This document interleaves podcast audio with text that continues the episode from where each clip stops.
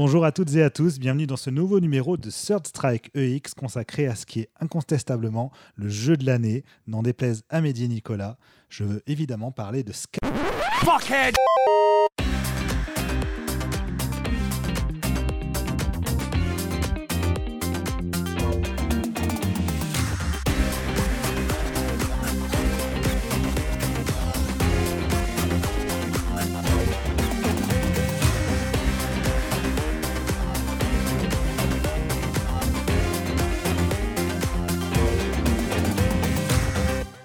Bonjour à tous et bienvenue dans un nouvel épisode de Third Strike EX, l'émission exceptionnelle qui décrypte en long, en large et en travers un jeu qui fait l'actu, un jeu récent. Et pour ce numéro 9, nous allons nous intéresser à No More Heroes 3 et son créateur Suda Goichi. Et pour analyser les 4 jeux No More et tenter de comprendre la carrière de Suda, j'ai le plaisir d'être accompagné par presque toute l'équipe, il ne manque que Ludo. Il y a d'abord deux experts, Ken 51 et Damien Goichi, les gardiens du lore de Suda et adorateurs de l'absurde. Et je suis aussi avec euh, Nicolas tout simplement. bon, ça va les gars? Vous êtes chaud? Clairement. Je pense que c'est peu dire euh, que d'avouer qu'on est très content d'enregistrer ce podcast. Damien, tu étais bouillant. Ken, très heureux aussi, je crois. Ouais. Des... Ça se voit, ça s'entend. L'enthousiasme. Bon, hein, on vous prévient, il y aura moult pastilles humoristiques hein, qui ont été prévues par Damien. Euh, donc c'est un podcast qui va vous réserver quelques surprises méta, des trucs chelous avec le montage. hein. donc on a essayé d'être digne de Souda, mais on vous prévient quand même hein, parce que N'ayez pas peur. parce qu'on a remarqué que les auditeurs ne captaient pas toujours l'humour de Damien et nous non plus. Donc vous êtes prévenus. Alors, c'est le prin- mon micro s'en va.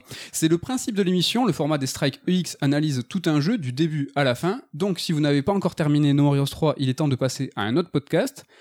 Vous êtes prévenus, on vous laisse quelques secondes parce que c'est la tradition, on commence toujours un Sur Strike par un gros spoil. Le combat final de No More Heroes 3, bah, c'est une parodie de Smash Bros. Voilà. Ouais. C'était bien, hein Ouais. Bon, on va Beau y spoil, revenir. Comment? Beau spoil. Beau spoil, ouais. J'avoue, hein, moi, tu, tu sais, je lis mon conducteur. Oui, hein. bah même, oui, les vannes, ouais. même les vannes sont écrites. hein. Moi, je Mais suis... tu remarqueras que d'habitude, pour faire des spoils, on utilise vraiment des, des morceaux de l'intrigue. Ouais. Et là, en fait, euh, comme l'intrigue c'est un peu compliqué, du coup, on se concentre sur un, un, un autre aspect du jeu. euh. Bon, en Avec- tout cas, ce, ce, ce petit twist, hein, le Smash Bros, ça c'est du Souda tout craché.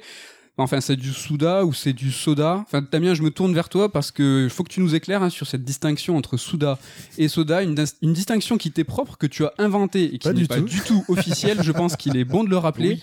Damien, euh, qu'est-ce que le fuck Non, non, mais Soda, Soda, c'est la vérité que je vais euh, établir au fil du temps.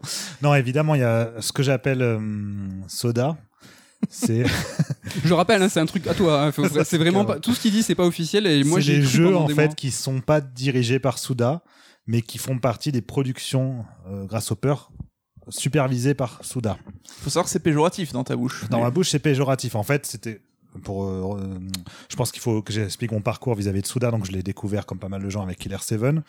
Coup de cœur euh, incroyable, euh, devenu l'un de mes jeux favoris. Il, il est encore aujourd'hui. Puis avec No More Heroes 1, pareil, j'ai adoré, l'un de mes jeux favoris. Et ensuite, euh, alors temporellement, je me rappelle plus si euh, Flower Sun and Rain version DS était sorti avant ou pas. Je, Sorti mais, après le No More Heroes 1. euh, ouais. Mais avant No More Heroes 2 et tout. C'est ça? Possible, je sais pas. Ouais, voilà. J'arrive plus à me rappeler à quel moment j'ai fait en fait Flower Sun and Rain, mais je, je crois que j'ai fait d'abord No More Heroes 2 avant le Flower Sun and Rain. Et euh, je me suis dit, mince, il y a quelque chose qui marche plus. Patatras. Ouais, je comprenais pas pourquoi, mais euh, tout ce qui m'avait plu dans No More Heroes 1, euh, je le retrouvais pas. Je retrouvais les éléments qui me faisaient penser à du Souda. On en retrouvait son style de direction artistique, son style d'écriture, son style de gameplay. Enfin, mais j'arrivais pas à retrouver ce qui m'avait plu dans No More Heroes 1 et notamment tout le côté méta qui allait au-delà de simplement briser le quatrième mur pour faire joli, mais pour euh, en fait développer euh, un vrai discours. Alors sans que le discours soit 100% clair, mais une vraie réflexion en fait sur la place du joueur euh, dans le jeu justement sur la place du créateur aussi vis-à-vis de son jeu plein, plein d'aspects comme ça qui euh, qui m'avaient vraiment euh, touché en fait directement dans No More Heroes 1 et que je retrouvais pas dans le 2 ou alors qui au contraire pour moi allait même à l'encontre de ce que le 1 pouvait raconter Mais qu'est-ce qui avait changé réellement du coup? Ben, ce qui avait changé donc c'est que Soudan n'était plus directeur sur le jeu Ah, il était réalisateur. appelé- il, voilà, il était plus réalisateur du jeu, il était appelé Executive Director. Et en fait, le réalisateur du jeu était une autre personne. Donc, Souda est bien à l'écriture du jeu. Mais je me suis dit, bon, c'est peut-être une coïncidence. Euh, que le jeu n'est plus cet aspect-là, parce que malgré tout, Executive Director, ça veut quand même dire qu'il a mis la main à la pâte, qu'il a été impliqué dans le jeu, et c'est le cas, hein, puisque non seulement il a écrit, mais il avait quand même donné quelques consignes, il était présent euh, dans les coulisses quoi pour euh, pendant la création du jeu. Donc je me suis dit, c'est peut-être juste moi qui ai pas accroché au délire de No More Heroes 2, et en fait, ça s'est confirmé par la suite avec donc Shadow of the Dam, que pour ma part j'adore, mais qui pour moi n'a rien d'un jeu Souda, si ce n'est juste le délire de l'ambiance et tout, pareil, l'esthétique, le fait qu'il y ait des mini-jeux un peu 8 bits et tout, enfin on on reconnaît son, ce qu'il aime et tout, mais à aucun moment je me suis dit non, ce qui m'a plu dans les jeux Souda, et qui avait été confirmé entre temps par Flower Sun and Rain donc, et ensuite c'est Silver Case, euh, et qui là n'était pas présent dans Shadow of the Dam, je me suis dit ça n'y est pas. Donc, et encore une fois, Souda, Executive Director, le, réalisateur du jeu c'est euh, Massimo Guarini, euh, donc il y avait la production, il y avait Shinji Mikami comme pour Killer 7, mais pourtant on n'y retrouvait pas du tout le même, euh, le même délire. Donc je, me suis- je commençais à me dire qu'il y avait un, quelque chose. Tu Quoi, échafaudais Voilà. une théorie. Ouais, il y avait hein, une petite théorie en me disant ouais Souda ça fait un- n'a plus dirigé le jeu mais pourtant à chaque fois dans les interviews c'était plus ou moins mis en avant comme étant un jeu Souda euh, c'était c'était vendu comme tel en fait comme un jeu de la marque Souda Souda 51 Bah, c'est le mot, la marque, c'est là où c'est. Mais c'est ça. ça, ça a et après ça a été effectivement euh, définitivement entériné par euh, Lollipop Chainsaw par Killer is Dead et euh, donc tout le long j'arrêtais pas de délirer sur cette histoire de Souda Soda donc Soda en plus le côté euh, justement un peu plus euh, sirupeux un peu plus sucré tu vois où tu te dis ouais c'est on, on reconnaît le truc mais il n'y a pas le côté caféiné justement euh, Ça donne le diabète, quoi. C'est Voilà, c'est ça. On, on reconnaît, euh, il manque le, le, le peps et surtout le, le côté punk justement de Souda. Il était plus du tout pour moi le côté punk. Ça faisait vraiment, euh, on développe une formule autour de la marque Souda, de ce que représente Souda, ce que les gens attendent d'un jeu Souda, notamment une direction artistique un peu tarée, euh, des personnages foufous et tout, mais mais dans la réflexion, dans ce que le jeu apporte comme discours sur euh, la place même du joueur, dans la manière dont le jeu va s'amuser avec la position du joueur, c'est-à-dire que moi ce que j'adore dans les jeux Souda, c'est que souvent il met dans une position inconfortable où il te fait des trucs un peu chiants mais il s'en amuse. Et du coup ça me fait toujours extrêmement rire parce que il- on sent qu'il s'en éclate, il s'amuse avec les limites de ses moyens qu'il a pour faire les jeux, il s'amuse avec plein de choses, il fait plein de blagues. Et justement plus je faisais des jeux Souda, plus je les voyais ces éléments-là, je me disais non, c'est pas un hasard, c'est à présent à chaque fois. Et pour le coup, dans les jeux so- soda, jamais. Et donc j'arrêtais pas de me dire bah ouais. Le seul fois où c'était le cas dans un jeu soda, c'était dans No More Heroes 2 où il y a un, je sais pas si vous vous souvenez, si vous l'avez fait, il y a un combat en fait qu'on fait sur un parking contre 100 euh, contre 100 ennemis, un peu à la, à la Kill Bill euh, 1. Et c'est- sauf que ça serait typiquement une idée à la Souda, le côté euh, les vagues d'ennemis infinies, ça s'arrête jamais, il y a pas de musique en plus, c'est trop chiant. Mais pour le coup, ça me faisait pas rire, j'y arrivais pas, ça, il y avait quelque chose qui cliquait pas. Et euh, c'est seul- la seule fois où il y a un- dans un jeu soda où je me suis dit il y a une idée à la Souda mais ça passe pas, c'était là. Et donc voilà, c'était euh, j'arrêtais pas de me dire mais pourquoi est-ce que dans les interviews malgré tout c'est toujours mis en avant comme étant des jeux Souda Effectivement, c'est du pur marketing. Et quand Souda a réalisé pour le coup co-réalisé donc avec Ren Yamasaki euh, Yama, Yamazaki. Yamazaki. Attends. Tu as confondu avec un film culte. Voilà, euh, c'est ça. À chaque fois, je confonds. C'est Yamazaki. Yamazaki. Et donc, euh, quand il a co-dirigé euh, Travis Strike Again, là, il arrêtait pas de le dire, justement, en interview. Je suis content parce que c'est la première fois que je reviens à la réalisation depuis No More Heroes 1. Le Là, je retour bon, ça confirme qu'effectivement, Souda était plus du tout impliqué de la même manière sur les jeux. Et effectivement, après, quand on se renseigne un peu sur les coulisses des jeux, rien que Shadow of the Dam, c'est super passionnant. On aura peut-être l'occasion de l'aborder rapidement, mais il y a des, des coulisses énormes où il a dû retravailler le jeu plein de fois parce que justement, les idées n'étaient pas comprises. Et on sent euh, que Grasshopper aussi était monté en puissance. Il avait besoin, lui, parce que c'était un chef d'entreprise en fait aussi, donc il avait besoin de gagner de l'argent, il avait besoin de faire des, des productions qui rapportent, qui plaisent. Donc il peut plus non plus faire à chaque fois des jeux complètement niche qui parlent à trois personnes. Oui, il faut euh, dire qu'avant Killer 7, personne connaissait Souda. C'était un petit créateur ça. de jeux japonais qui était dans la. de jeux japonais qui marchaient pas au Japon parce que comme il le dit lui-même ces jeux finalement ils plaisent plus à un public occidental qu'à un public japonais donc ouais c'est euh, c'est euh, plein de contradictions finalement dans la position de Souda euh, que ce soit en interview que ce soit dans la manière dont il est euh, il, a- il est mentionné en fait dans les génériques des jeux et tout c'est à chaque fois plein de contradictions et je trouve que c'est passionnant aussi parce que ça fait partie de la personne donc ce délire Souda Soda en fait finalement c'est juste la- les deux faces d'une même pièce hein, mais euh, il y a une logique Donc en gros, on a euh, Souda le réalisateur et Soda le producteur d'après Damien. Ken, est-ce que tu es d'accord avec cette théorie, avec cette façon de penser? Moi, je trouve Damien beaucoup trop extrême sur plein de points. Est-ce que c'est si facile en fait Non, c'est pas si facile et je, je pense qu'il y a un, un- je le dis souvent, il y a un vrai problème avec le jeu vidéo japonais, c'est qu'on a du mal à détacher euh, un homme d'un studio, par exemple, que si demain on a un jeu Kojima Production qui est pas fait par euh, Kojima à la réalisation, on va quand même parler de Kojima sans, sans arrêter. Et le problème avec les jeux Grasshopper, c'est c'est la même chose au final. C'est qu'on parle sans arrêt de Souda sans arrêt. Alors bien sûr, il en joue, hein, Souda, parce que il est pas stupide. C'est un très bon businessman et il sait qu'il doit vendre ses jeux. Donc il se met en avant parce que c'est son nom euh, qui fait parler. Mais euh, ouais, non, je suis pas foncièrement d'accord parce que avant de parler de Souda, j'ai envie de parler de Grasshopper. Et les gens qui sont euh, chez Grasshopper aujourd'hui dans No More Heroes 3, ils ont travaillé sur beaucoup d'autres jeux Grasshopper avant, qui étaient des jeux que t'appelles Soda par moment. Et le truc, c'est que un jeu vidéo, c'est l'œuvre de beaucoup de personnes, et je trouve ça un peu simpliste de dire ah bah parce que ce mec-là, il a pas occupé cette position, du coup ça va pas. Alors que t'as euh, par exemple des, euh, des des gens qui écrivent le script, des gens qui ont bossé sur Silver Case et qui après vont bosser sur Killer is Dead, euh, que ce soit au niveau de la direction artistique, de la musique ou plein de choses. Donc je vois parfaitement ce que tu veux dire dans le, le fait que voilà il y a un, y a un ton dans les jeux Souda, mais euh, je préfère penser à Grasshopper avant de penser à, à Souda 51 parce que c'est une équipe qui a grandi, qui s'est défait, qui s'est reformée, etc. C'est une équipe qui a bientôt 30 ans mine de rien parce que le temps passe. Et euh, il y a beaucoup de gens, euh, tu vois par exemple euh, Ooka, le mec qui a coécrit euh, The Silver Case. euh, tu me dis ouais mais enfin ce mec-là il a écrit le scénario secondaire de The Silver Case. Oui, mais le scénario secondaire de The Silver Case, il est super important. Il met en, en exergue un perso qui est dans plusieurs jeux ensuite de Souda. Il a coécrit encore à nouveau sur Travis Strike Again.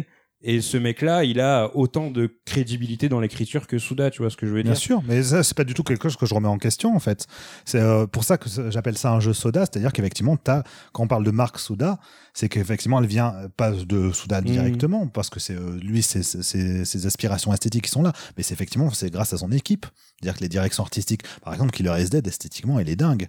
Oui. Même la musique et tout de Shadow of the Dam avec Yamaoka et tout, même pour Killer is Dead, je trouve ça génial. Et effectivement, il y a des collaborateurs géniaux qui font partie de ces équipes, qui, qui font que justement on reconnaît les pattes, la patte de- des jeux Grasshopper tout de suite. Parce que c'est euh, c'est une direction qui est prise par les jeux Grasshopper. Et c'est ça- simplement, la différence. Elle est, là pour moi et elle se joue à pas grand chose en fait entre un jeu Soda et un jeu Souda. Elle se- sur le l'aspect finalement euh, après, appréciation personnelle, c'est énorme la différence qu'il y a entre les deux parce que moi les jeux Soda m'ennuient au possible à part euh, Shadow of the Dam. Euh, je trouve ça inintéressant. J'ai jamais envie de me dire ouais je vais les refaire. bien Mm. bien loin de là. Mais dans l'absolu, dans l'absolu la chose non mais la, la seule chose qui différencie les deux c'est vraiment et c'est pour ça que je dis Soda Soda et que je mets spécifiquement ce point central autour d'un seul réalisateur d'une seule personne, c'est que ça va être dans sa direction de comment j'utilise mon gameplay pour raconter quelque chose. Oui. C'est tout. Parce que tout le reste, la manière dont le gameplay est fait, la manière dont la DA est faite et tout, tout ça, effectivement, les jeux Soda ou Soda, c'est pareil. hein. C'est du pareil au. Oui, c'est que voilà. petit à petit, t'as une formule qui a progressé et t'as plein C'est de ça. gens qui ont bossé sur le 3, qui ont bossé sur d'autres jeux Bien avant, sûr. euh. Donc là-dessus, euh, l'écart est pas du tout évident euh, sur euh, d'un point de vue direct. En fait, quand tu compares tous les jeux, oui, tu vois une certaine continuité dans l'équipe et tout qu'il y a derrière. Mais toi, ce que tu viens chercher spécifiquement, c'est le ton Souda. En fait. Mais en fait, le ton Soda, il est aussi dans les jeux Soda. C'est ça. La, la- la-. Non, ça. on est confus. C'est ça l'ambiguïté. c'est qu'il est présent et c'est pour ça que je parle de marque. La différence, c'est que pour moi, un jeu Souda, c'est un jeu qui va te prendre à contre-pied. Il va jamais aller là où tu l'attends et surtout qui va euh, à la fois se moquer du joueur et en même temps lui déclarer une, sa flamme. Enfin, tu vois, c'est un peu particulier. Et ça, je prendrais pour exemple, euh, on en reviendra peut-être sur No More Heroes 3 aussi, mais dans, dans Flowers and Rain, par exemple, c'est tout un chapitre où on doit euh, à traverser à, à vélo en fait une longue zone pour aller euh, parler à je sais plus quel personnage euh, un peu loin et ça prend su- su- super long en fait. Euh, en, enfin, tu faut pas marcher. le vélo, je crois, non? Non, en fait, qu'au début, t'as le- tu, au début, tu vas à pied, Ouais. puis après, t'as le, tu, comme tu dois faire deux, trois allers-retours, après, tu as le vélo qui te permet d'aller plus vite, et à la fin, il finit par t'enlever le Oui, vélo. voilà, ouais. Du coup, euh, du coup, t'as plus le vélo, tu dois refaire le truc entièrement à pied, et t'en as pour en gros une heure pour faire tous ces allers-retours pour rien. C'est vraiment, euh, c'est pas, c'est pas important, quoi. C'est une heure de jeu où t'es juste à appuyer sur le bouton marche et t'as rien à faire en tant que joueur. C'est long. Mais c'est fait exprès, c'est à mourir de rire. Moi, j'étais mort de rire pendant le- toute l'heure de jeu, alors que c'est- en soi, c'est chiant ce qu'on fait en tant que joueur. Tu as ri pendant une heure complète. Ouais, mais et, et ça, c'est de, de ce type de, de blagues qui en fait s'inscrivent dans un tout. Dans un tout qui est sur la réflexion de joueur. No More Heroes en est un peu la l'acmé de Oui. cette réflexion sur la place du joueur et tout. Et No More Heroes d'ailleurs a utilisé la même blague à la fin où, avant d'aller au dernier boss, on se fait voler la moto et donc on doit Oui, traverser toute la ville à pied Mm. pour. euh, voilà, c'est- il refaisait un peu cette blague, euh, cette blague. Mais c'est voilà, c'est vraiment ce- cet aspect-là. C'est en gros, je vais euh, aller dans les limites de ce que je peux faire vis-à-vis du joueur et vis-à-vis de, euh, de moi-même en tant que créateur. Comment je comment je m'inscris dans le truc. Je suis pas juste là pour faire bon bah ce qui me plaît c'est ça et je le mets dedans. C'est j'ai une démarche qui n'est pas gratuite, qui euh, qui a un but, qui a une finalité, euh, quelque chose à, à exprimer. Et euh, c'est là que se joue la différence à mon avis. On va attaquer bientôt les jeux. Nico, juste avant toi, est-ce que ce Suda Soda, euh, t'as un avis? Est-ce que tu comprends cette distinction? Je comprends la distinction, même si comme Ken, je trouve Damien un peu extrémiste parfois, et ça y arrive hein, de temps en temps. Mais je rajouterais juste une composante à l'équation, à mon sens, c'est qu'il y a aussi bah, le côté artiste Souda. Sa vie a changé avec Killer 7, No More Heroes. Il y a eu le succès, euh, l'argent, la reconnaissance. Et un artiste, on sait que bah, il se nourrit de certaines choses et que ça peut en- se mettre en, ça peut aller contre le processus créatif, ce, ce genre de choses. On se rappelle de Burton qui, avec le succès, est devenu aussi une marque, qui commençait à se singer lui-même, à reproduire son style, parce qu'il se sentait peut-être prisonnier aussi là-dessus. Et c'est pas impossible que Souda ait eu aussi une sorte de crise de, cré- de créativité pendant dix ans et que ces gens étaient moins inspirés parce qu'il était moins inspiré. Après, ça serait à lui à, de- à répondre à la question. Donc, euh, Mais c'est qu'il était aussi lui-même de toute façon un peu moins impliqué dans, dans les Oui, jeux. Parce qu'il avait euh, son statut de chef d'entreprise qui était plus important. Voilà, c'est ça par la force des choses. Il Ouais. avait aussi un studio Bien à sûr. faire tourner. et Il y a plusieurs euh, grandes personnalités du jeu vidéo pour qui c'est le cas. On a parlé dans une précédente émission de Tim Schafer. Hein, c'est, je pense, à peu près la même, euh, la même position qu'il avait. Le sujet du jour, pour rappel, c'est quand même No More Heroes 3. Mais avant No More Heroes 3, on a eu le droit au retour de Travis. euh, donc Travis Strikes Again. C'est très dur à dire. Donc je vous dirai TSA pour le reste de, de l'émission. c'est un jeu un peu moins connu, Ken. Est-ce que tu peux nous en parler, vu que tu es l'une des deux personnes sur Terre à y avoir joué et à l'avoir apprécié Il y a Damien aussi, du coup. On Voilà, est, les on deux est sont deux, présents. c'est bon. Est-ce qu'on n'aurait pas là- de chance Eh oui.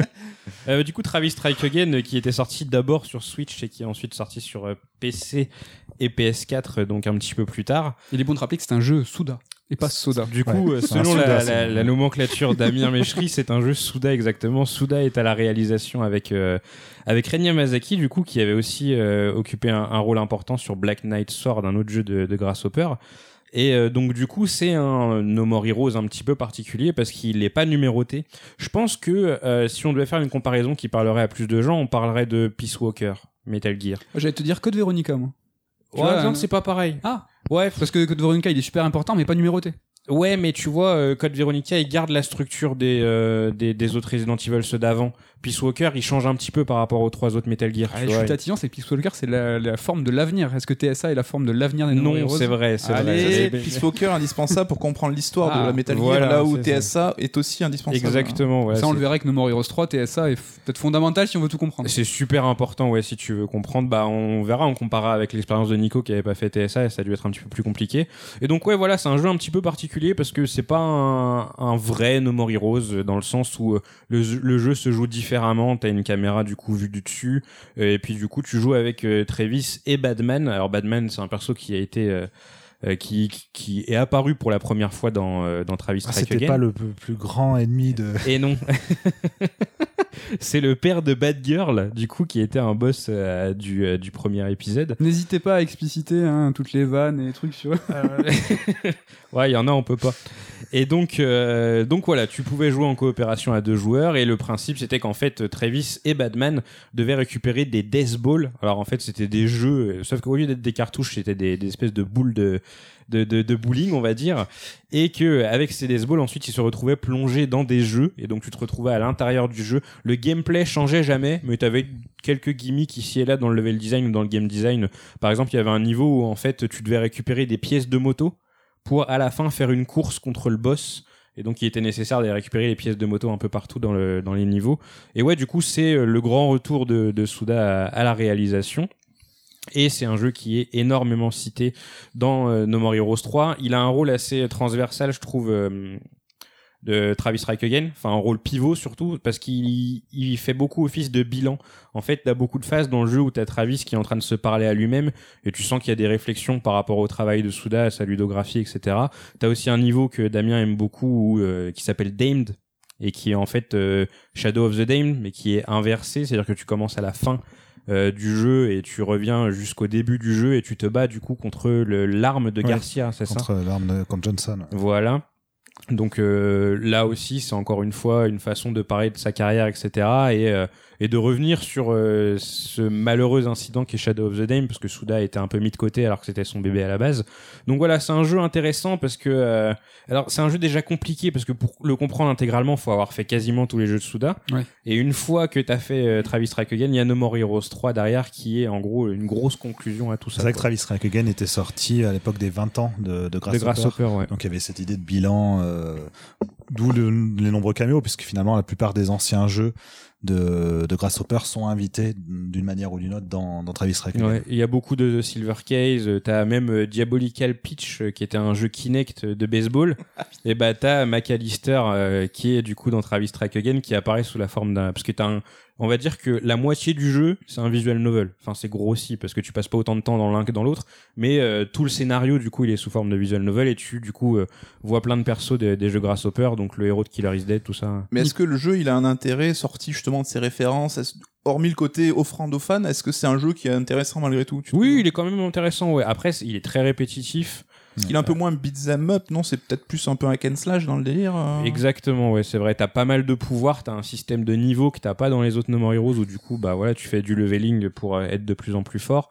Euh, il a ses avantages, c'est vraiment un jeu à part. Après, c'est vrai que, et je pense qu'on en parlera assez souvent quand on évoque les jeux Grasshopper et plus particulièrement Souda, c'est que très souvent, en tant que jeu vidéo, c'est très difficile de, de, de parler de ces jeux parce que c'est des jeux, euh, somme toute, assez sommaires, voire même un petit peu en retard.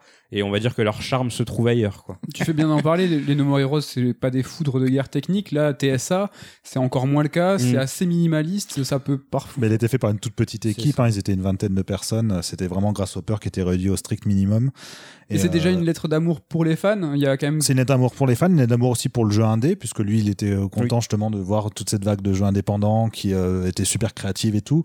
D'ailleurs, il y a un partenariat dedans avec Hotline Miami et tout, donc dans, dans le jeu. Enfin, et alors, il y a eu beaucoup de mises à jour, mais t'as euh, tous les jeux indés qui ont fait du bruit. euh, T'as un t-shirt dans t-shirt, Travis voilà. Again avec Oui. le logo du jeu. c'est qu'Hotline Miami, ça va plus loin puisque c'est carrément un niveau Il y a qui, un niveau qui qui est dédié, euh, ouais, au début du jeu aussi, dans la cinématique d'intro, il y a Travis qui est en train de jouer à Hotline Miami. Avec et- des volvers au sens large, il s'était un peu à coquiner, je pense. Oui. C'était cet, esprit-là qui lui a donné envie peut-être de revenir à un format plus serré- resserré. Ouais, clairement. Et puis même lui, d'un point de vue créatif aussi, justement, comme là, c'était son retour à la réalisation, il avait dit de pouvoir retrouver, voilà, en petite équipe comme ça, petit comité, avoir vraiment les, non pas devoir faire des réunions toutes les semaines avec les exécutifs pour leur expliquer euh, ce qu'on veut faire et tout. Et là, au contraire, de pouvoir se concentrer vraiment juste sur l'aspect créatif, bah, c'était, euh, c'était passionnant. Ouais, mais retour à la réalisation, mais Souda, il avait quand même la tête sur les épaules. Là, c'était un peu du soda aussi, parce que tout ce partenariat avec Devolver, tous ces partenaires avec euh, les plus grands jeux indés, ça avait beaucoup fait parler à l'époque. Donc, Bien il avait sûr. trouvé un moyen de aussi faire parler d'un jeu qui était un petit peu plus mineur. Mais c'est qu'il reste, il reste chef d'entreprise avant tout, hein, même aujourd'hui. hein. Ça reste indissociable de lui, le côté marketing, Ouais. le côté businessman. euh, il, ça est, fait il est partie, super euh, bon. Il est super bon. Il est super bon. Et donc, juste euh, avant euh, No More Heroes 3, c'était ce TSA. Et on arrive à No More Heroes 3. Et quelle est la genèse de ce jeu? Qu'est-ce qu'il en est? En fait, il y a eu une restructuration et le retour de Travis, un héros qui pourtant ne devait pas revenir. Il avait annoncé que c'était fini Travis, après à chaque fois, il doit jamais revenir. hein. Rappelle qu'à la fin du 1, il y, a, euh, il y a Sylvia qui dit euh, dommage qu'il n'y aura jamais de suite. Puis après, C'est vrai que c'était finalement. dans les habitudes de Ouais. Grasshopper de pas faire de suite C'est de ça. leur, leur jeu. ouais. Et à l'époque du 1, donc du coup, il avait dit non, j'ai pas prévu de suite, c'était dit dans le jeu lui-même. Puis finalement, le 1 a super bien marché. Et là, euh, bah, les impératifs financiers ont fait que c'était une bonne opportunité de poursuivre un peu l'univers et de continuer avec cette euh, franchise. Après, Il lui avait dit dit- qu'il s'est vraiment pris d'affection pour le personnage aussi. C'est que c'est pris d'affection. Bah, c'est normal, il y a un euh, mais c'est a un côté très personnel. De toute façon, dans No More Heroes, hein. on en reviendra peut-être plus en, plus en détail là-dessus, mais il a mis beaucoup de lui-même dedans, euh, dans le personnage de Travis, comme dans ce qu'on fait dans le jeu. Et euh, avec No More Heroes 2, donc il avait dit encore une fois à l'époque dans l'interview, cette fois c'est bon, euh, No More Heroes avec Travis c'est fini, mais s'il y a des prochains No More Heroes un jour, ce sera avec d'autres personnages. Finalement il a, il est revenu après. En fait, c'est qu'ensuite, quand il a vu la Switch, il s'est dit ah bah c'est cool ils ont gardé ils ont repris le avec le système des Joy-Con en fait un peu le côté euh, mouvement comme la Wiimote Mm. donc il s'est dit bah là c'est typiquement une plateforme qui serait parfaite pour accueillir un nouveau No More Heroes et ça a donné TSA et No More Heroes 3 c'est-à-dire que pendant qu'il faisait TSA il était déjà en train de planifier la possibilité derrière de pouvoir euh, bon, regrossir encore l'équipe de Grasshopper qui donc on l'a dit a été réduite justement elle a été restructurée parce qu'il y avait eu le rachat euh, Par par Gung-Ho, euh, donc c'était à l'époque de Let It Die enfin, C'est ça, mais un petit peu avant. Ouais, peut-être Ken, si tu peux développer un poil dessus. Bah, en je- gros, euh, Souda, il a toujours voulu développer euh, euh, cette logique de, l'indépendance. C'est un des plus vieux indés, en fait, Souda, parce qu'il fait de l'indé depuis les années 90, fin des années 90. Et en fait, à un moment, bah, juste économiquement, c'était plus très viable parce que bah, les jeux de Grasshopper ont jamais été d'énormes succès. Et donc, il a été acheté par Gung-Ho Online Entertainment, qui est une grosse entreprise. Et entre autres, à cette époque, il y a Let It Die qui est sorti. Et en fait, je pense qu'un peu séduit justement par ce courant indé, euh, propulsé entre autres par Devolver, il s'est dit ouais, ça me va pas cette façon de travailler, j'ai besoin de retourner à des trucs un peu plus euh, un peu plus petits quoi. Et donc du coup, il est parti euh, et euh, alors ça ça fait partie des magies de chez Suda. Il a réussi à repartir avec le nom de son studio. Ça veut dire que Grasshopper appartenait à Gung-Ho et il, il est parti et il a dit bah, je pars avec le nom Grasshopper et il a réussi à partir avec le Et nom toutes les Grasshopper. licences, du coup, euh, associées. Enfin, non, remarque, elles sont liées aux éditeurs. C'est hein, un à petit peu fois, plus ouais. compliqué parce que ouais, à chaque fois du coup c'est lié aux éditeurs et donc petit à petit il y a d'anciens membres de Grasshopper qui, euh, qui l'ont suivi. Euh, en fait il y a un peu une personne qui cristallise euh, ce que tu appelles le soda Damien, c'est Hideyuki Shin qui est le réalisateur de Killer Is Dead et Let It Die. Lui il est pas euh, il est pas resté enfin il a pas rejoint Suda donc il est encore du coup dans cette équipe de Gung Ho et donc C'est le plus nul, lui. du coup. c'est Un pauvre type. on peut s'attendre du coup à des jeux qui ressemblent à des jeux Grasshopper pas faits par Grasshopper parce qu'il y a eu cette, euh, cette scission. Et donc voilà ils sont repartis de zéro euh, Travis Strike Again d'abord. À la fin de Travis Strike Again tu euh, juste après le générique ou juste avant je sais plus t'as une phase où tu vois Travis dans un environnement vraiment en 3D pour le coup à la No More Heroes avec un comment on appelle ça? Euh, un mannequin. Et du coup ils font euh, ouais bah attends le prochain jeu il est pas fini on va s'y mettre et tout. Et donc ils ont continué à taffer à bosser avec l'Unreal Engine aussi parce que c'était pas le cas avant. Ils ont dû apprendre à taffer avec. Et donc du coup bah ça a donné euh, ça a donné No More Heroes 3 ouais. Vous avez un truc à ajouter sur la phase de com quand il a été annoncé, le petit trailer en dessin animé, juste avant qu'on a- on attaque sur le corps de No More Heroes 3, comment le jeu a été lancé? Est-ce que c'est que une période qui vous a marqué? Moi, juste, j'avais été un poil déçu parce qu'à l'annonce de la Switch, la conf d'annonce de la Switch, Mm. il y avait Suda qui était invité et qui avait justement teasé euh, Travis is back, euh, il revient. Donc, j'attendais ce No More Heroes 3 depuis des années. Et quand j'avais vu arriver le Travis Strike Again, j'avais été déçu parce que je me suis dit, ah, c'est pas le jeu que je voulais. Et c'est vrai que ce jeu-là, du coup, je l'ai pas fait, il m'inspirait pas tellement. Et le fait d'avoir eu ce No More Heroes 3 qui arrivait malgré tout, bah, c'est vrai que c'était, j'étais plutôt, plutôt content. Bah écoutez, merci beaucoup. Franchement, je pense qu'on a fait le tour. Il n'y a plus rien à dire. Euh, bonne émission. Merci à vous et à bientôt. c'est quoi ces conneries? Attends, attends, oui, oui, toi là, qui nous écoute. Pars pas, hein, l'émission elle est pas finie. Attends, d'abord j'arrête cette musique. Voilà, c'est mieux. Et sérieusement, ici on n'est pas là pour rigoler, hein. On parle jeux vidéo, on parle culture, bordel. On n'a pas fini avec Suda et No More Heroes, loin de là. C'est la hargne, c'est la vitalité artistique, c'est la folie furieuse, du surréalisme dingo. Alors merde, que le podcast continue Sugoi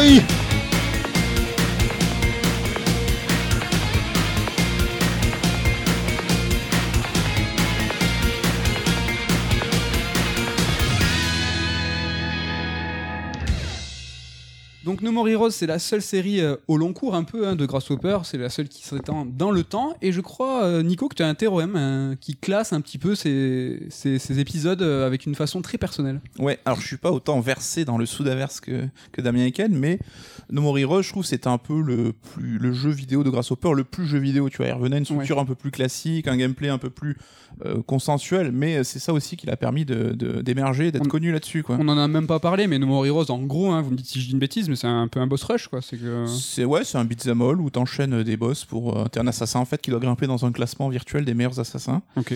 Et donc le premier effectivement à l'époque avait grave plu et à moi le premier parce qu'il était vraiment super cool.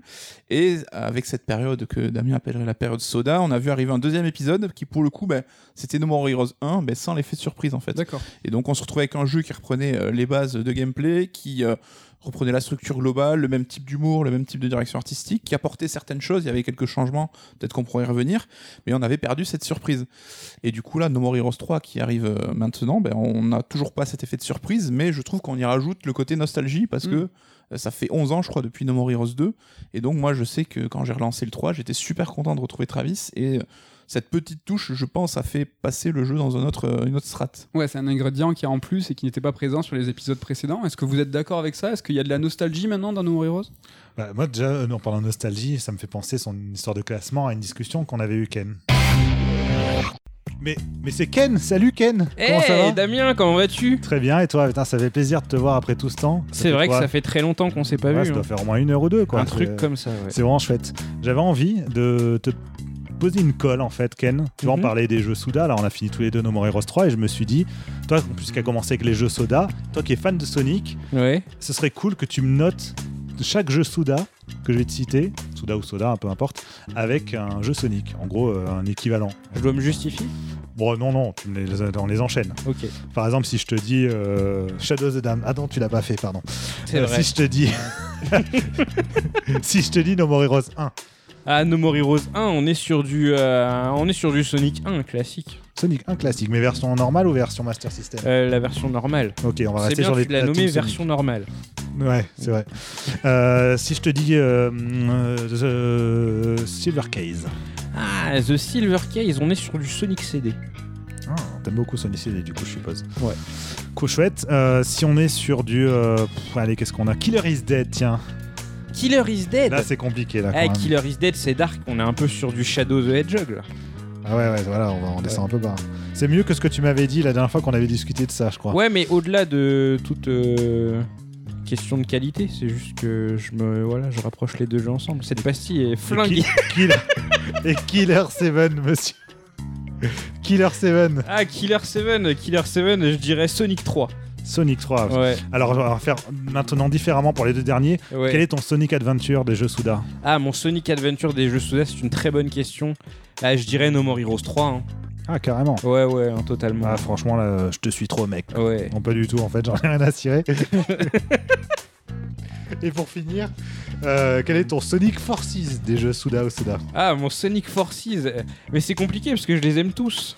Alors que Sonic Forces, je le déteste. Mais c'est beau quand même, t'aimes tous les jeux Soda, moi je- ça m'impressionne, hein, je sais Ouais. pas comment tu fais. hein. C'est cool, bah merci Ken, ça m'a fait plaisir. Ah bah Euh, franchement, merci. t'as à joué toi, le jeu. hein, dans tous les sens du terme, et puis euh, à la prochaine. À bientôt. Donc oui, pour euh, reprendre ta question, euh, Mehdi, effectivement, il y a une part de nostalgie qui, de toute façon, s'ancre même dans, la démarche déjà qu'on a dit sur Travis Strike Again, qui était lui-même déjà un bilan sur toute la carrière de Grasshopper. Le Heroes 3 s'inscrit aussi dans une continuité, les retours de, de personnages qui tiennent à cœur à, à, à Souda, et du coup qui effectivement ont tenu à cœur à pas mal de, de joueurs. Donc oui, euh, clairement, hein, c'est pas mal comme théorème, je, je le trouve. Je euh. te remercie. Chacun son T'as de la théorème. nostalgie, toi, quand même, euh, de- maintenant avec euh, No More Heroes? Difficilement parce que c'est une série que j'ai découvert assez tard. Ok. Du coup, euh, ouais, non, pas vraiment. Surtout qu'en plus, je les ai enquillés juste avant de faire le 3. Donc, du coup, non, j'ai pas ce côté nostalgie, mais je le comprends totalement pour des gens qui ont fait, ouais, qui ont découvert la série il y a 10 ans. Ce qui est sympa, c'est qu'en plus, c'est intégré même dans l'histoire du jeu, c'est-à-dire que de toute façon, il s'est passé déjà de nombreuses années entre No More Heroes 2 et euh, No More Heroes 3, où maintenant Travis, il est père, euh, Mm. bon, père de famille, non, puisque...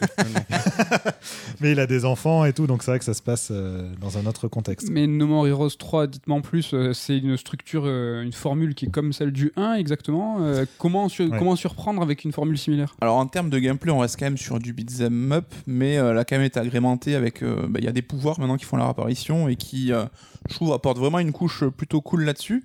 Et au niveau de la structure déjà, donc euh, on a une distinguo entre les, une partie en fait, une ville en monde ouvert dans laquelle on peut se balader librement et euh, les différents euh, niveaux un peu contrats d'assassins où on va affronter les boss.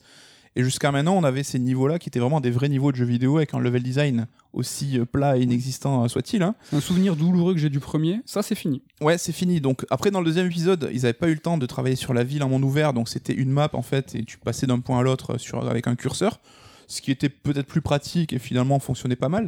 Et dans le 3, ils ont encore changé, c'est-à-dire qu'ils sont revenus à la, cette ville qui est même encore plus grande que ce qu'on a vu dans le 1, qui est découpée même en quartiers différents. Par contre, euh, on va enchaîner des combats dans des zones fermées. Où, euh, où on va avoir un certain nombre d'adversaires qu'on doit affronter. Il n'y a plus ces niveaux linéaires comme on avait avant. Mm.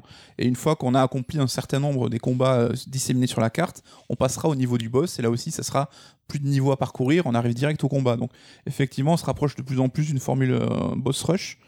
Et je trouve qu'il est plutôt cool parce que j'ai trouvé le, le rythme de ce troisième épisode quand même sympa, quoi. Qu'est-ce que vous en pensez de ce rythme? La paye, c'était bonne? C'est un bon entre-deux entre, euh, entre, euh, entre le 1 et le 2, je pense, à la limite. Enfin, je trouve que. Enfin, c'est vrai qu'en traversant les, les, les, les, deux premiers de No More Heroes, je me disais tout le temps, enfin, pourquoi prendre cette peine, C'est que dans le 2, déjà, ça y était quasiment plus, mais ça y était encore et c'était toujours un peu gênant. Euh, Dans le 1, de temps en temps, enfin, le, le jeu lui-même te faisait comprendre que bah ça faisait un peu chier tout le monde de faire des niveaux et du coup, par exemple, il y a un niveau entier où tu traverses juste un long tunnel, par exemple. Et euh, c'est vrai que c'est là, du au- Souda. Là, au moins, c'est honnête, c'est bon, bah, on se prend pas la tête à faire des niveaux. Enfin, t'as des points sur la carte, tu vas, tu fais ton combat et puis. Il a peaufiné sa recette, il est allé droit au but en fait. Oui, oui, oui, totalement. Bon, il a su un... Damien, excuse-moi. Non, non, j'ai. vas-y. Je- J'ai cru que tu voulais rebondir sur, euh, sur ce point.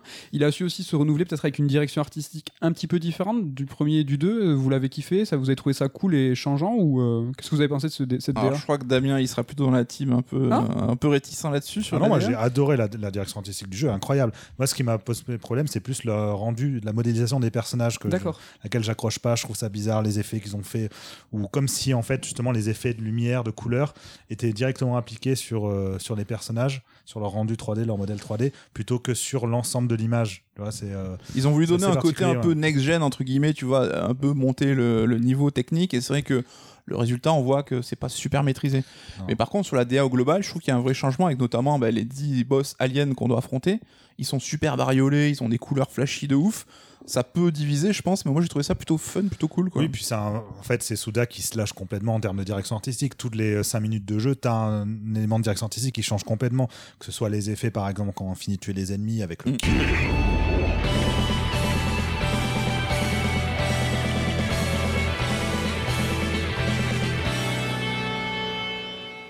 que ce soit les, euh, les, euh, les génériques de fin façon générique japonais et tout.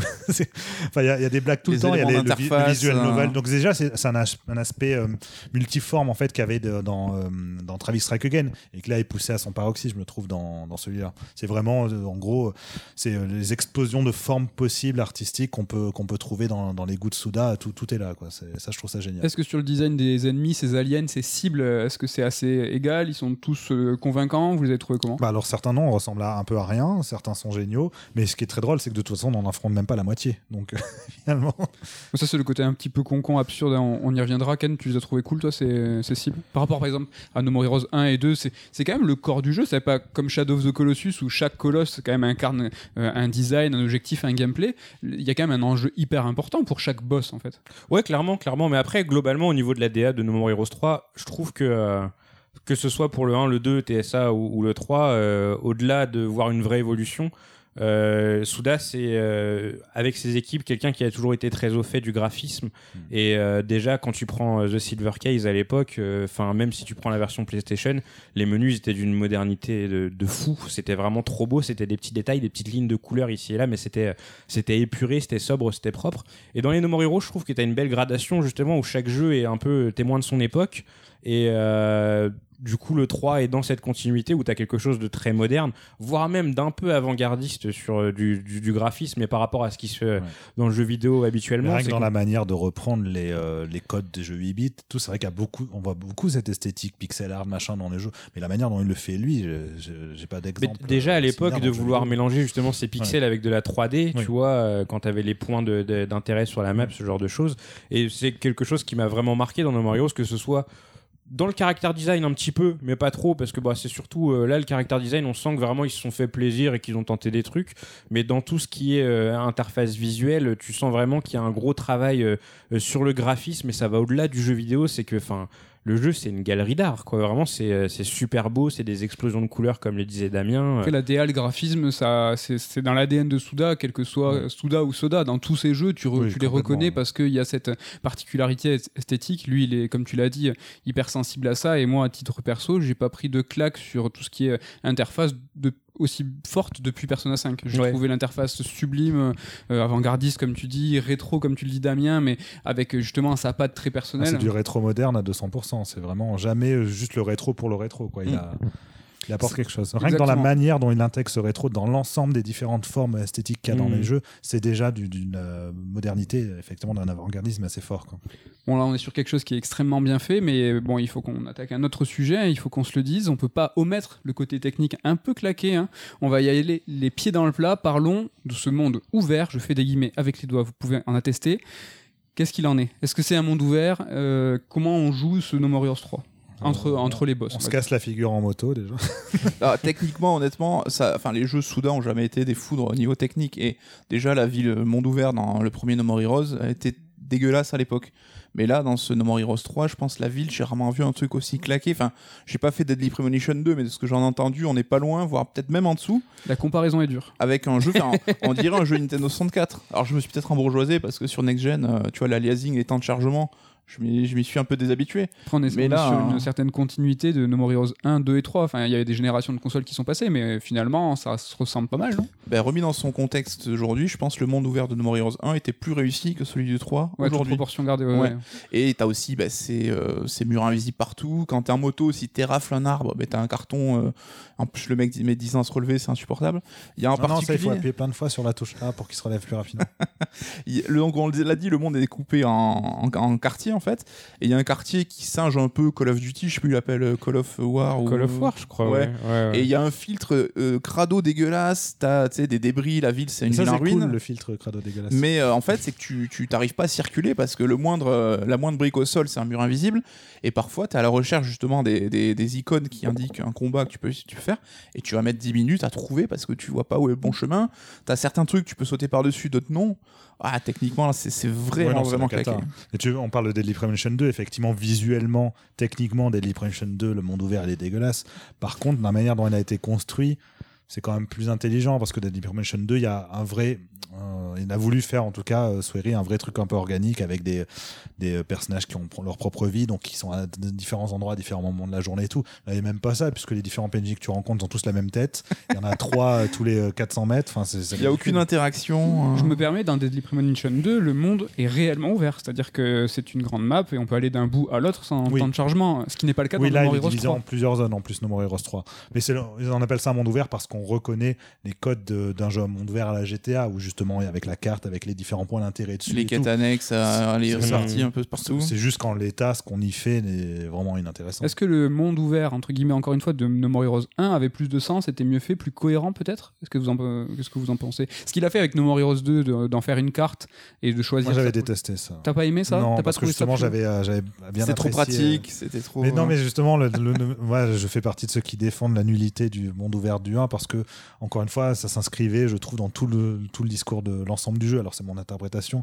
Et là, je sais que je suis interprète sur cette question-là, mais le monde ouvert du 1, il avait dit, ouais, je veux faire à la GTA. Et finalement, on se retrouve avec un truc où les seules choses qu'on a à faire, c'est des jobs tout pourris où on doit euh, remplir l'essence d'une voiture, euh, tourner la pelouse. Enfin, déjà, c'était ridicule. Ou des missions d'assassiner en boucle où on doit euh, en fait acheter euh, simplement le seul truc la seule boutique qu'on avait c'était pour acheter des, des fringues en fait donc complètement superficiel. Et j'avais trouvé que c'était un discours assez rigolo sur justement qu'est-ce qu'un jeu à monde ouvert qu'est-ce qu'on peut y trouver qu'est-ce qu'on peut y faire. Au-delà de ça j'ai- à l'époque du 1 il y avait quand même ce côté sympathique du design de la moto à la Akira on pouvait accélérer il y avait de la musique qui était super cool justement quand on était en moto. Donc même si euh, c'était techniquement à la ramasse que c'était n'importe quoi et tout qu'on n'y croyait pas une seconde à ce monde ouvert je trouve qu'il apportait euh, une dynamique en fait aussi à l'ensemble du jeu et ça permettait aussi d'avoir ces éléments ces moments où on doit justement se rendre à un lieu de la carte donc ça donnait aussi une parce que la ville de Santa Destroy elle avait euh, elle avait une certaine identité même esthétiquement et tout et je trouvais que ça a apporté ça a accentué cette identité de pouvoir euh, se déplacer d'un bout à l'autre et d'avoir les blagues de Souda qui s'intègrent comme quand on se fait voler la moto ou ce genre de choses ou les combats devant le motel etc Mais ton interprétation, moi je trouve qu'elle a du sens. Dans No More Heroes 1, preuve en est, dans le 2, il l'a pas fait, que ce Ouais. soit Souda ou Soda. Et pourquoi dans le 3, il retourne à cette forme-là? Euh, si, ça avait, si ton interprétation est bonne, est-ce qu'il se répète? Est-ce que c'est une redite? Ouais, c'est un peu une redite. De toute façon, c'est un- No More Heroes 3, il- mais c'est une redite qui en est consciente de, de l'être. C'est-à-dire qu'il joue justement sur, bah tiens, on va retourner à la formule du 1, qui était lui-même le dernier No More Heroes qu'il avait dirigé, No More Heroes classique, hein, parce que le 2, il n'était pas, on l'a dit, réalisateur. Donc il n'existe pas. Il lâche Voilà, pas l'affaire, deux hein, n'existe pas. Non, et puis le, le 3, encore une fois, en- pendant tout le long du jeu, j'arrêtais pas de me dire, mais finalement, est-ce que mon interprétation, du 1 avait été claquée ou je sais pas. Et en fait, il y a une- un gros gag dans le, dans le monde ouvert du 3 qui, je trouve, allait dans le sens de ce que j'avais pu voir dans le monde ouvert du 1. C'est qu'en fait, donc quand on regarde la carte du monde ouvert du 3, il y a des zones qui sont inaccessibles, qui sont app- appelées. euh, comment C'est genre, euh, c'est Un 70%, ouais. 70% de la zone. hein. Ouais, 70% de, enfin, la moitié de chaque zone, en gros, est interdite d'accès. Et tout le long du jeu, on s'est tous dit, mais il y a un moment où ça va être, ça va se débloquer. Et euh, en fait, non, Non. jusqu'à la fin du jeu, bah, ça reste des zones inaccessibles. Et ça, j'ai trouvé ça très rigolo. Enfin, c'était un, un petit gag qui euh, allait dans ce sens-là. Souda, c'est une personnalité. Est-ce qu'il n'y a pas un petit problème d'ego Euh, Est-ce qu'il n'y a pas un problème de scope hein Juste euh, très rapidement, le scope d'un jeu, c'est euh, qu'est-ce qu'on peut faire dans le temps donné, avec la production donnée, donc avec l'argent donné? Est-ce que là, il n'a pas voulu trop en faire alors que son scope était trop petit? Euh, Nico, je crois que t'as- tu le penses pas prétentieux, mais est-ce qu'il n'y a pas un petit problème d'ego? Il y a une question d'ego. On sait que dans le jeu vidéo moderne, aujourd'hui, l'open world, c'est un peu euh, l'alpha Alpha et l'Omega, c'est le nouveau truc cool. Les gros jeux, ils doivent être un monde ouvert pour montrer faire. leur modernité. Et je pense que les créateurs japonais qui ont aussi beaucoup moins de moyens, bah ils ont ça les titille aussi un peu dire et on veut participer à la fête. euh, voilà, c'est tu veux une soirée costumée, sauf que tu fais ton costume toi-même, tu vois. Ouais. Donc je pense qu'il y a peut-être cette question d'un petit peu d'ego. Après, c'est vrai que Souda, enfin, j'entends la théorie de Damien, je trouve ça cool, mais t'as toujours ce versant Souda, c'est nul donc c'est cool, ou ah, mais ça s'est claqué donc c'était volontaire. Enfin, tu sais, je pense qu'il il est un peu protégé aussi par ça, tu vois. Là où Deadly Premonition, tout le monde est tombé dessus, euh, Swery en disant, mais ton jeu il est dégueulasse.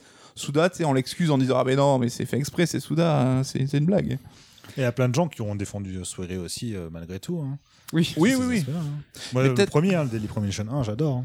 Ouais, mais le 2, par contre, tout le monde est tombé. euh, Ouais, mais parce que le 2, justement, contrairement à No More Heroes 3, qui, malgré justement la- le retour à la formule du 1, apporte énormément de surprises et prend à contre-pied diverses attentes du joueur, Daily Premonition 2, j'avais juste l'impression de voir un Soon Daily Premonition 1. C'est un Swery, quoi. La blague a trop, euh, a trop duré. Et c'est dommage, un petit peu à l'image. Pardon Damien, finis ta blague. Ah non, non, c'est Nico. Nico Il de la blague. Soueri, Soueri, euh, elle est bien. hein. Elle est pas mal. On on essaie de la garder, de, rendre ça canon peut-être. Non, j'allais dire euh, vis-à-vis de, de Kojima, qui n'a jamais été aussi bon que quand il est contenu limité par la technique. hein. Tu parlais de Peace Walker tout à l'heure, Ken. C'est l'un de ses plus grands jeux parce que justement, il devait faire avec les moyens du bord.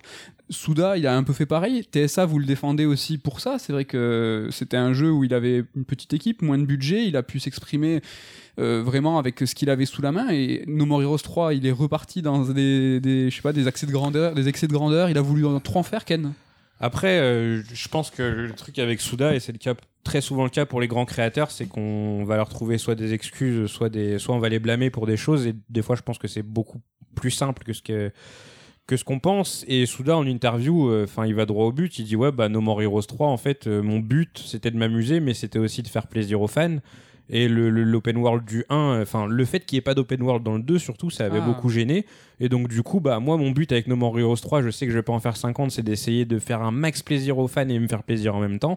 Bah, j'ai remis l'open world. Je pense que c'est pas beaucoup plus compliqué que ça. C'est qu'il s'est dit, il faut que, que je fasse, euh, que je réponde aux attentes des joueurs. Surtout qu'en plus, je crois que No More Heroes 2, l'absence de l'open world, c'était une absence involontaire. C'était lié au budget, euh, au budget de développement. Donc, du coup, si ça tenait qu'à lui, il l'aurait Oui, laissé. parce que dans les euh, interviews, il arrêtait pas de dire à chaque fois. Alors c'est très drôle, lorsqu'à même à l'époque des interviews du 1, il arrêtait pas dire que lui, son rêve, c'était de faire un open world aussi riche que GTA. Enfin, et des trucs qui se retrouvent pas oui, du mais tout, là, il y finalement, croit pas une seconde quand il dit ça. Bah, là, quand on voit le 3, euh, 12 ans plus tard, que c'est euh, aussi encore plus Après, il y a quand même pas mal d'activités, je trouve, sur la map dans le 3. de Bah, c'est ça. euh, on a un truc annexe et tout. Du hein. coup, moi, le- l'open world du 1, il, il me saoulait. Euh, vraiment, je le trouvais. euh, alors, il était encore plus désagréable euh, à l'époque parce qu'il était avec un framerate catastrophique. Là, sur la version Switch, c'était plus cool parce que moi, c'était fluide. Donc, tu te baladais, t'avais pas mal aux yeux. Mais euh, ouais, à la fin du 1, je me disais, ouais, l'open world, il me saoule un peu quand même. J'ai commencé le 2 et là, je me suis dit, ouais, l'open world, il me manque. Donc, jamais content. et en fait, le 3, je trouve que l'équilibre, il est parfait. Dans le sens où t'as le côté un peu vide du 1, certes. Mais en fait, là où dans le 1, bah, cet open world, c'était vraiment juste euh, une façon d'aller à un point A à un point B.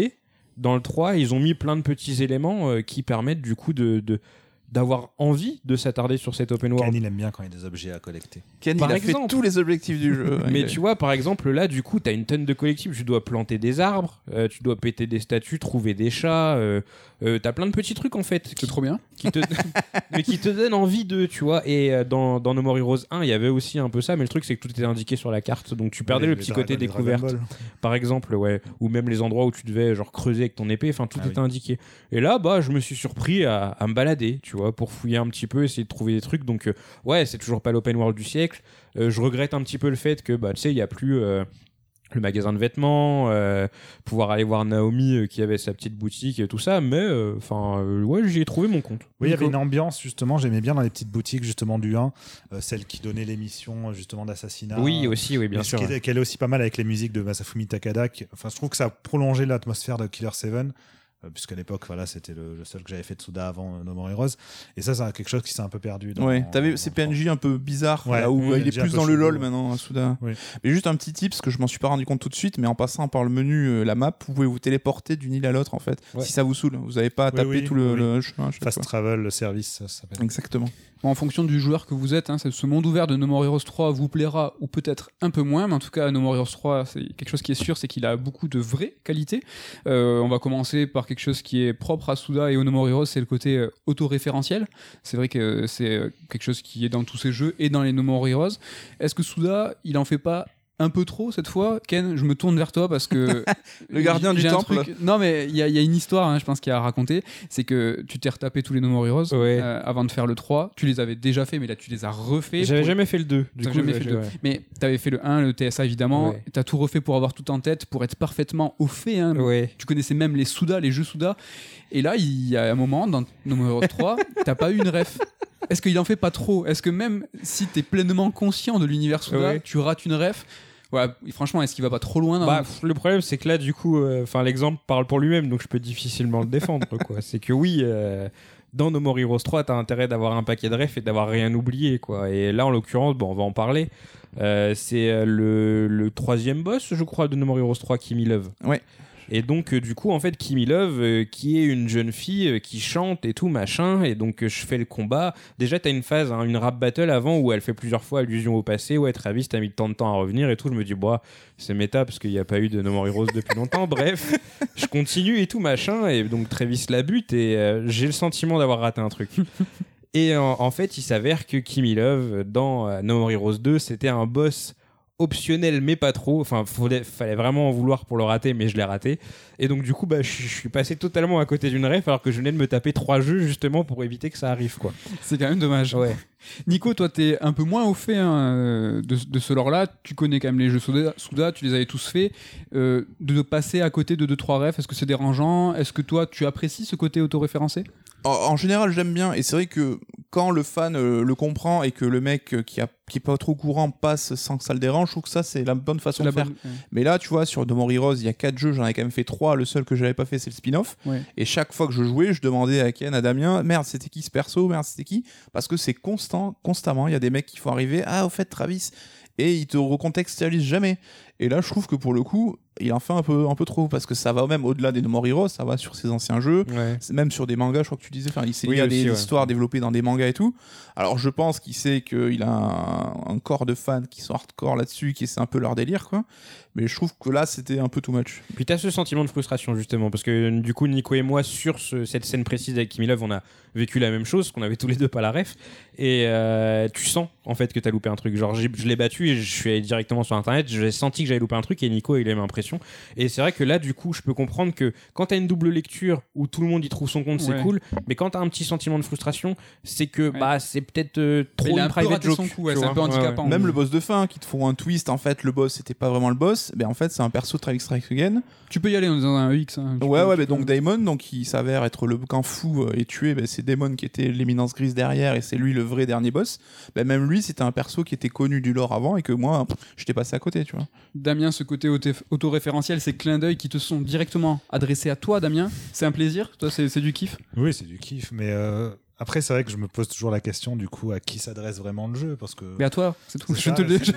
Mais c'est- bizarre quand même comme démarche, euh, malgré tout, hein, euh, parce qu'on se retrouve avec un grasshopper renouvelé. Euh, Souda qui veut justement reprendre du poil de la bête, qui refait un jeu un peu plus imposant que Travis Strikers, donc il fait No More Heroes 3, mais qui du coup va vraiment dans le sens du oui, ça s'appelle No More Heroes 3, et donc si vous n'avez pas fait le 1, le 2 et Travis Strikers, bah, vous allez louper les trois quarts du jeu. Quoi. Après, enfin la comparaison qui me vient du coup, enfin je parlais de Peace Walker tout à l'heure et euh, du coup on pouvait difficile, enfin les gens qui se plaignaient de pas comprendre tout Metal Gear quand ils avaient pas fait Peace Walker, bah Oui, c'est le même délire. hein. c'était un peu Tu le es même un délire. parfait contre-exemple. Ouais, mais tu vois, Metal Gear, Toi, souvent, sur Metal Gear, t'as t'as pas forcément Ouais, mais je me plaignais pas. C'est vrai. Metal Gear, t'as souvent une cassette ou un dossier qui va t'expliquer un peu, je trouve. T'as toujours moyen d'aller chercher un peu Ouais, dans le source, 5 quand même, hein. on te lâche dans la dans la pampa un peu, genre euh, ouais, tu sais pas qui tu joues, ce que tu fais. Après, il y a euh, une différence tu notable, à mon avis, c'est qu'on est dans, là, justement dans un jeu Souda. Souda, généralement, tu vas pas pour. euh, Pour t'amuser. Alors, je, dire, sais pas- comment formuler ça, parce que si j'y vais, aussi pour les scénarios et pour. euh, Oui, mais tu vas chercher euh, du lore soudain, en fait. C'est ça que tu veux dire. Tu vas pas pour euh, la cohérence de l'histoire. Tu ça, y vas a pour pas ce qui une- t'apporte en c'est plus. ça, là, quoi. parce que la cohérence chez Souda, Oui. elle, elle est présente. hein. C'est-à-dire que tout ce qu'il fait à chaque fois, il s'amuse à, à jamais, à jamais justement s'autoréférencer de manière gratuite ou de manière absurde. Par contre, dans l'univers même des jeux, ce qui s'y passe, ce qui s'y déroule et tout, c'est souvent complètement absurde. Les personnages eux-mêmes s'en rendent pas compte, ou quand ils s'en rendent compte, ils le font de manière méta. Mais c'est-à-dire que c'est comme si on, quand on joue, on rentre dans un jeu Souda, c'est comme si on pénétrait dans un monde où les règles en fait de ce qu'est la folie sont différentes de nos, nos règles à nous. Oui, oui, où là-bas c'est la ouais. normalité en fait. Tout- Faut l'accepter Ouais, et il faut faire avec quoi. Et du coup, je trouve que voilà, ça, de base, euh, c'est pas grave si on n'a pas euh, une continuité parfaite dans, dans les histoires jeux Souda. Ah, c'est pas le cas, ouais, clairement. Mais Voilà. même dans les jeux Kojima, hein, de toute façon, hein, c'est que euh, entre les Metal Gear, enfin, tu vois qu'il y a des trucs, ça, ouais, ça, mais alors ça- ça, roule pas, en fait. c'est pas là pour la même raison. C'est Mhm. parce que justement, à chaque fois, il ren- renrichissait son lore, son, son univers, mais il oublie des trucs. Ou il- Oui, ouais. Kojima, c'est quand même plus sérieux, plus premier Voilà, degré. plus Là où sérieux, Suda, ouais. on peut lui pardonner plus facilement. Souda, quoi. euh, bon, tu vas pas te dire, mince, j'ai pas fait tel épisode, euh, je suis Ah, oui, de pas avoir vu tel arc de tel personnage. Oui. Bon. Ouais, il y a des gens qui prennent quand même le truc super au sérieux. hein, mine de rien. Moi, je vois On des en gens connaît. construire des théories On en connaît. sur euh, l'univers soudain en essayant de reconstruire des ponts. T'envoies sur Twitter, tu te dis, mais les gars, arrêtez, vraiment, c'est pas C'est génial aussi. Ah, c'est cool, hein, Mais c'est super rigolo, mais tu vois, il faut pas, euh, tu fais pas au premier degré. Oui, bien sûr, bien sûr. tu vas pas dire en disant ouais c'est bon effectivement c'est une histoire d'une richesse comme j'en ai jamais vu non c'est c'est c'est n'importe quoi mais c'est un n'importe quoi construit et c'est ça qui est génial chez lui mais effectivement c'est n'importe quoi construit si du coup il, il fait que le n'importe quoi s'intègre aussi dans les autoréférences bah, tu perds tout le monde tu Mm. perds à la fois ceux qui n'ont pas fait les jeux parce qu'ils n'ont pas suivi l'histoire et en même temps tu perds aussi le fait qu'ils vont pas comprendre les situations parce que c'est des références en Mais- il fait quand même confiance aux gens parce qu'il y a beaucoup de ces jeux qui étaient euh, réservés au territoire japonais Ah oui. et il y en a beaucoup qui sont ressortis mais de manière assez euh, Ouais, oui, du coup, récente. ouais. Du coup, il se dit putain, faut que mes il sait que c'est- ses fans ils sont à l'Occident, ils sont pas au Japon. Donc il compte sur euh, justement les mecs qui ont bossé le sujet, enfin un peu comme toi Ken, qui a d'une manière un peu intensive, tu t'es tapé plein de jeux de Suda pour. euh, Mais tu kiffes quand t'es dedans, tu vois. Enfin, genre, euh, pour euh, donner un exemple, euh, enfin, quand je vois les gens kiffer sur le MCU, moi, je suis en dehors du truc. Enfin, euh, je suis, je suis en dehors du truc, quoi. Je me dis vraiment, c'est quoi le délire? Mais quand t'es. Enfin, T'es moi, je, dedans, me suis- hein. je me suis pris tous les jeux Souda dans la gueule d'un coup, du coup, pour euh, la bibliothèque à l'époque. Et, euh, ouah, j'étais plongé dedans, mais à 2000%, quoi. Je vivais Souda et toutes les rêves, je les avais parce que je m'enchaînais les jeux. Et ça m'a fait pareil là pour No More Heroes. Donc, vraiment, tu kiffes. Et euh, les gens sont en demande, en Mhm. quelque sorte, de, de ce genre de clin d'œil, etc. Après, c'est vrai que ça part, euh, ça part très loin. Et là où c'est peut-être compliqué, c'est quand, comme tu le disais tout à l'heure, Nico, on sort de, de No More Heroes. Tu Mm. vois, c'est que euh, bah, le cas de Midori Midorikawa, qui est un boss du jeu. Et en fait, justement, ce personnage-là, il est cité dans euh, un, petit comic qui était en bonus avec The 25th Ward. Donc, elle apparaît même pas dans un jeu, elle apparaît dans, dans un autre support. Et si tu l'as pas lu, ce truc, quand tu vois le boss, t'as pas, le, t'as pas la ref, encore une fois. Donc, euh, c'est assez Après, compliqué. je pense que c'est pas grave pour le coup parce que Non. le boss en lui-même est largement Oui, appréciable c'est cool. sans avoir la C'est pas référence. grave, mais on te fait comprendre que t'as loupé un wagon quand même. C'est t'as toujours ce petit truc. Là, je l'ai pas eu pour le coup. Je sais pas si toi, Nico, tu l'as senti comme ça. Mais même quand Kamui arrive après, Kamui qui est un Oui. personnage très important Ouais, du lui lore, pour le euh, coup si tu as pas la référence grâce euh, au peur. Mais tu vois le clin d'œil quand t'as une phase de survival horror en vue subjective avant un boss, c'est qu'une phase super cool. Moi, sans la rêve, j'ai trouvé génial. oui. Et toi, tu Oui. m'as malgré tout expliqué que ça avait quand même une, une, une consonance particulière par rapport à notre jeu Suda. c'était Mm. le syndrome ouais. Et Les donc, syndromes. euh, bah, là, tout le monde y trouve son compte. Donc là, c'est plutôt Oui, là, cool. quoi. Mais là, c'est ouais, là, que ça marche. Mm. C'est Là, où je me dis que No More. Heroes 3, il peut, être, il peut fonctionner aussi. Tant pis, tu comprends pas les références, tu comprends pas de quoi ça parle. Mais c'est tellement un pur Oui, oui, oui. délire artistique, un pur délire de, de game design que tu peux adhérer juste par ce principe-là. Ça gâchera pas ça le peut jeu, donner ouais. envie carrément de découvrir aussi le reste des, jeux. C'est vrai, parce que j'avoue, ça me titille un peu d'aller voir Travis Strike je pense que ça fonctionne plus là-dessus dans No More Heroes 3 que dans Travis Strike Again. Oui, qui lui, euh, carrément, lui, va au-delà de ça, puisque lui demande à ce que tu connaisses l'histoire de Grasshopper, tu vois. C'est, il faut, si tu connais pas les coulisses des jeux, par exemple, le niveau dans Shadow of the Dam, tu comprends rien. Tu te dis, mais pourquoi il fait Shadow of the Dam? On s'en fout, tu vois. C'est vrai que c'est euh, c'est deux philosophies différentes où je pense ça. que Travis Strike Again, vraiment, tu te dis genre, bah, je pige rien, mais ça va être trop compliqué de rattraper. Et No More Heroes 3, où je pense que euh, quelqu'un comme Nicolas, qui a pas tout le truc en tête, va plutôt se dire, ah bah tiens, ça a l'air intéressant, je vais quand même aller jeter un, un Et petit même sans jeter un œil, c'est ah bah c'était trop, enfin c'était cool, c'était délirant, j'ai Mhm. kiffé quoi. Alors Travis Strike Again pour kiffer, bah il faut, il faut un peu, il faut un peu forcer. Oui, oui. Ouais, c'est deep quand Je l'adore, On hein, Travis Strike Again, il est génial, mais il est génial parce qu'on connaît Grasshopper Oui, oui. et parce qu'il y a ce côté euh, introspectif, réflexion sur ce qu'est le jeu vidéo, sur ce que c'est de créer un jeu. Il est génialement nul. Non, pas nul. Ah, je rigole, Ah. Je te chante. Fais gaffe. Donc les jeux Souda, c'est de l'autoréférence, un Souda qui fait du Souda, mais c'est aussi des références à la pop culture hein, au global. Est-ce que Souda, c'est un peu le Tarantino hein, qui va mettre dans ses œuvres tout, son bagage culturel, toutes ses envies, tous ses potes? Mickey, il c'est quoi? Qu'est-ce que c'est quoi son délire là? Ouais, euh, on parle de Tarantino à la base. euh, c'est c'est vrai que ça- il était appelé souvent le Tarantino du jeu vidéo, hein, Souda. Et T'as cru que je disais pas forcément. Non mais pas, non, mais pas forcément. Le truc c'est que c'est pas forcément en raison, c'est-à-dire que ça peut prêter Ah, à bah, confusion sur pourquoi Tarantino.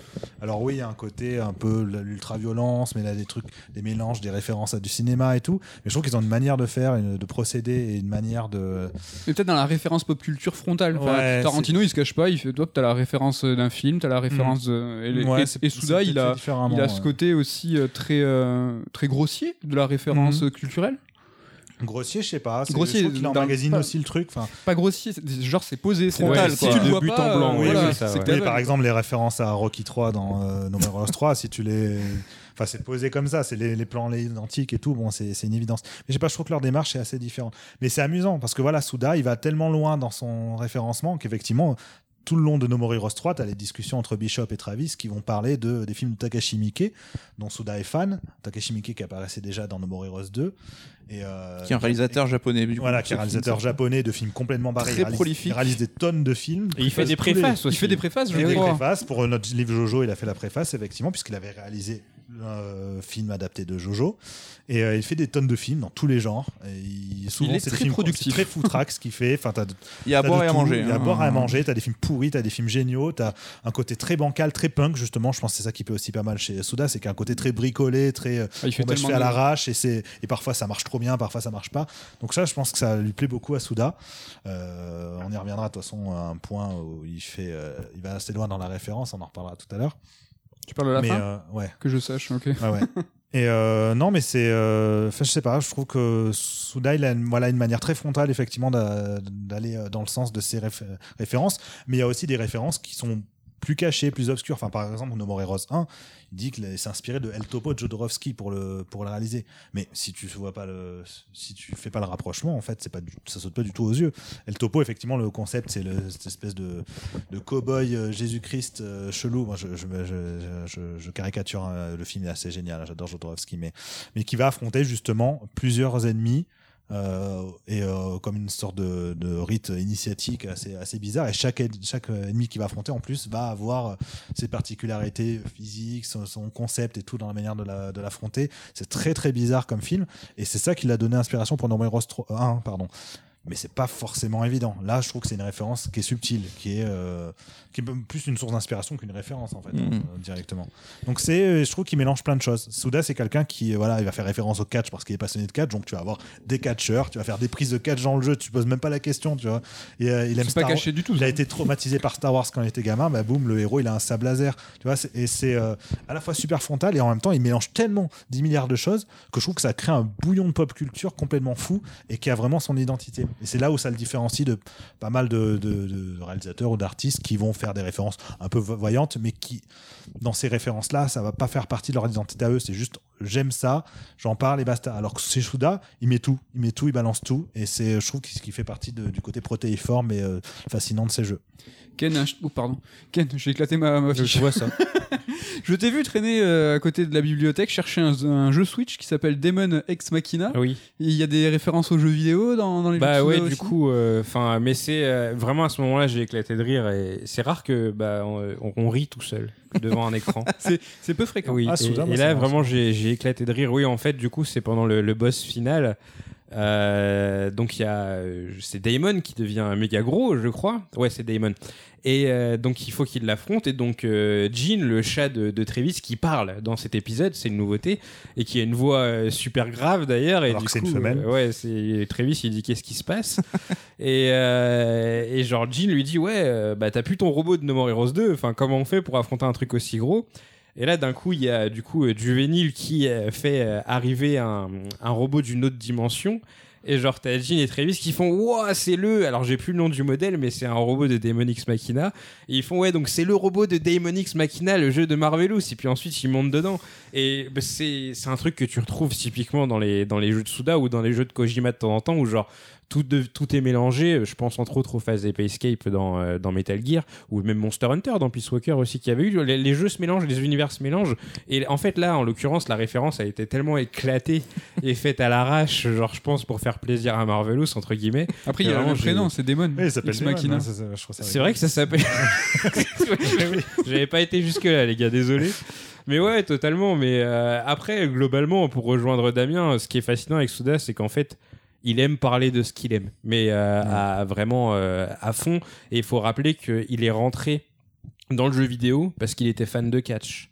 La base même du truc, c'est que voilà, il avait aucune expérience dans le jeu vidéo et c'était du coup, euh, comment s'appelle Human, je crois, qui faisait euh, Super Fire Pro Wrestling. Et il a eu le poste de, de planeur parce qu'il aimait le catch. Juste ça, tu vois. Et il a gardé un peu ce truc où aujourd'hui, bah, dès qu'il aime un truc, il l'aime à fond et il va en parler. Et les ramen, ça en fait partie. Tu vois que le mec, il kiffe les ramen. Et même dans Travis Strike Again, déjà, t'avais des, des, des, des, des, des tirades entières sur les ramen, sur leur goût. Et même Travis tenait un blog où, en fait, euh, à chaque fois que t'allais goûter des ramen dans un niveau, euh, après, il faisait un petit, un petit billet de blog en disant Ouais, ceux-là, ils avaient ce goût-là, le goût-là, il était relevé. Le mec, quand il kiffe un truc, il le met dans ses jeux, il le met à fond, quoi. Ouais, il fait quelque chose de très personnel. Le jeu, il s'appelle No More Heroes. Euh, Nico, euh, c'est aussi une critique des, des super-héros. Est-ce que cette critique, tu la juges comment? Peut-être un peu fastoche? Est-ce que elle est correcte? Qu'est-ce que t'en penses? Je crois que Dans le truc à 3, dire. oui, euh, bah, le MCU est en vogue, donc forcément, au niveau pop culture, ça devient un élément que tu vas référencer d'une manière ou d'une autre. Et je trouve qu'il fait quelques petits tacles pas très élégants là-dessus, en mode Sur les super-héros, il y en a déjà beaucoup trop. Enfin, c'est une petite vanne sur le truc, sur le- l'actualité, quoi. Mais justement, ce que je trouve un peu dommage, c'est que tu fais pas plus geek que les, les comics et les films du MCU. Et tu vois, notamment James Gunn, avec qui euh, Souda a bossé et qui avait un peu les mêmes références, bah, James Gunn se retrouve au MCU à réaliser des films. Donc, c'est ces mecs-là, c'est des mecs un peu comme lui, Souda, qui euh, sont euh, en train de, de faire les films du MCU. Donc, euh, venir un peu taper là-dessus, je trouvais ça un peu Je- facile, un peu trop dans l'air du je temps. quoi. pense que tu es trop fan du MCU, tu trouves le, mal partout. Je pense pas qu'il ait voulu vraiment taper dessus. hein. Quand il a fait l'annonce avec les 10 aliens et tout, il a clairement dit que ce- il a dit cette fois on va s'intéresser au monde des super-héros et Oui, tout. mais justement, euh. il disait là, ça va être on affronte Thanos, quoi, tu vois. Enfin, il fait des références au MCU. Lui-même, il dit que le prochain jeu qu'il veut faire, ce sera un jeu de l'univers. Marvel sur Deadpool et tout. Donc, tu vois, je pense qu'au contraire, lui, il kiffe. C'est juste que justement, dans l'univers du jeu, il y a tout un délire sur la question de ce qu'est un héros, etc. Et, euh,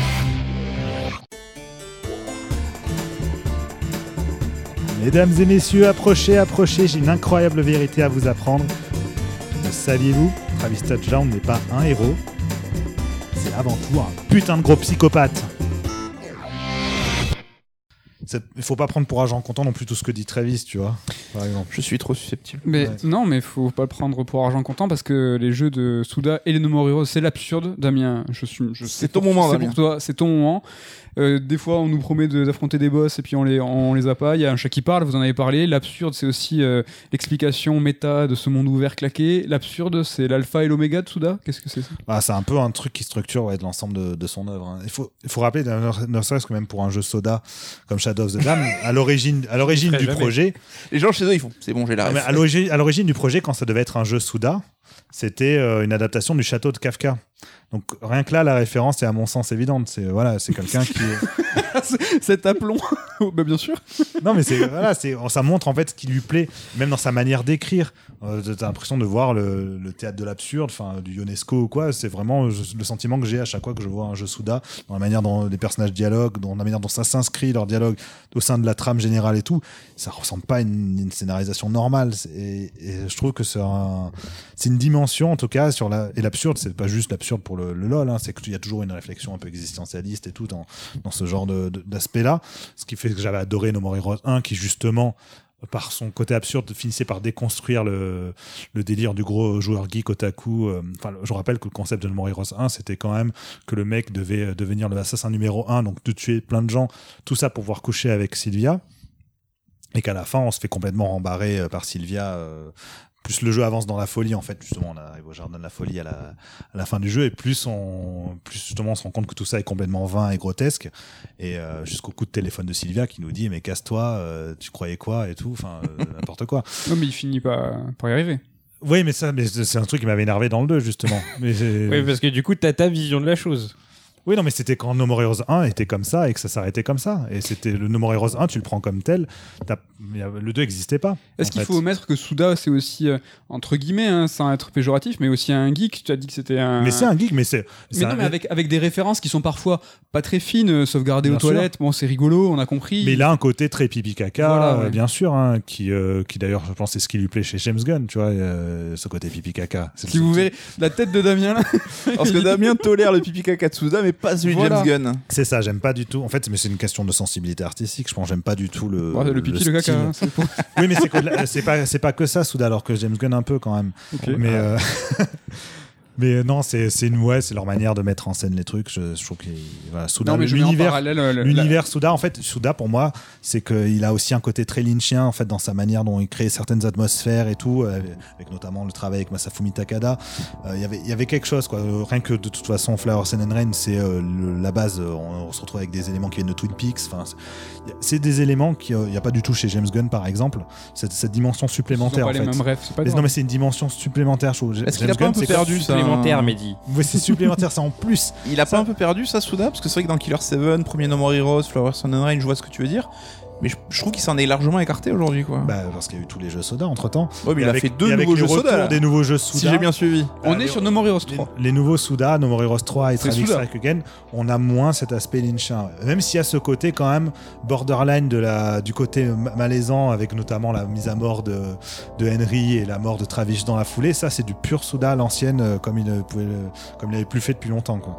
Mais euh, j'ai perdu du coup le fil de ma pensée. C'est l'absurde. Euh, Oui, c'est absurde. C'était l'absurde, ouais, ben l'absurde, oui, moi je, je, je kiffe. C'est, mais c'est, ma- c'est juste un, en fait, c'est un genre, c'est une manière de, d'appréhender le monde, d'appréhender ta manière de construire une œuvre, de construire un univers. Et je trouve que ça fait, euh, ouais, ça fait partie de l'essence de- des, jeux, des jeux Souda. C'est aussi la façon dont tu le vois. Ken l'absurde, est-ce que toi tu vois ça comme quelque chose, comme une, une mise en scène un peu décalée, un peu sympa, un peu rigolote, ou t'es d'accord avec Damien Tu vois ça comme quelque chose de plus profond, plus. Bah, je pense que le danger avec l'absurde, c'est d'excuser des choses, tu vois, par la suite, et c'est toujours un petit peu compliqué de savoir euh, ce qui est vraiment volontaire et ce qui ne l'est pas. Et je suis d'accord avec Damien, hein, Souda, il joue sur l'absurde, il, il en a beaucoup fait dans ses jeux.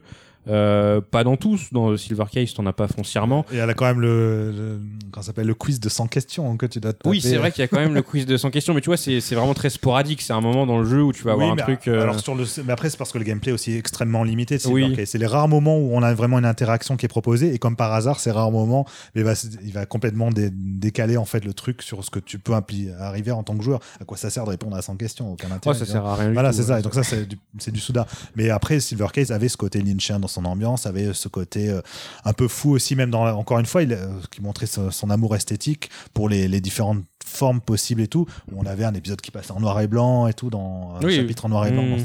Donc ça, ça fait partie de, je trouve, de la démarche Souda. C'est vraiment une démarche qui, euh, qui est pas juste une prise de, enfin, une position un peu superficielle, qui fait partie de comment lui il réfléchit, comment il travaille, puisque c'est quelque chose qui se retrouve dans. Oui, bien sûr, mais euh, ce que je veux dire, c'est qu'il peut y avoir, par exemple, par moment où, genre, on va parler d'open world, Ouais. et tu vas partir du principe que c'est une volonté de Souda parce que absurde, alors que ça se trouve, c'est juste un truc claqué. Mais peut-être, mais je pense que c'est vraiment juste un truc claqué. Mm. Mais, mais ça veut pas dire qu'en fait ça n'a pas de sens dans, dans l'œuvre en question. Tu Mais vois, du le coup, côté, où est la ouais. limite tu vois Et l'absurde, c'est Bah, aussi en ça. fait, la limite, elle est dans, elle est, la limite, elle est dans comment tu inscris ça dans l'ensemble du jeu.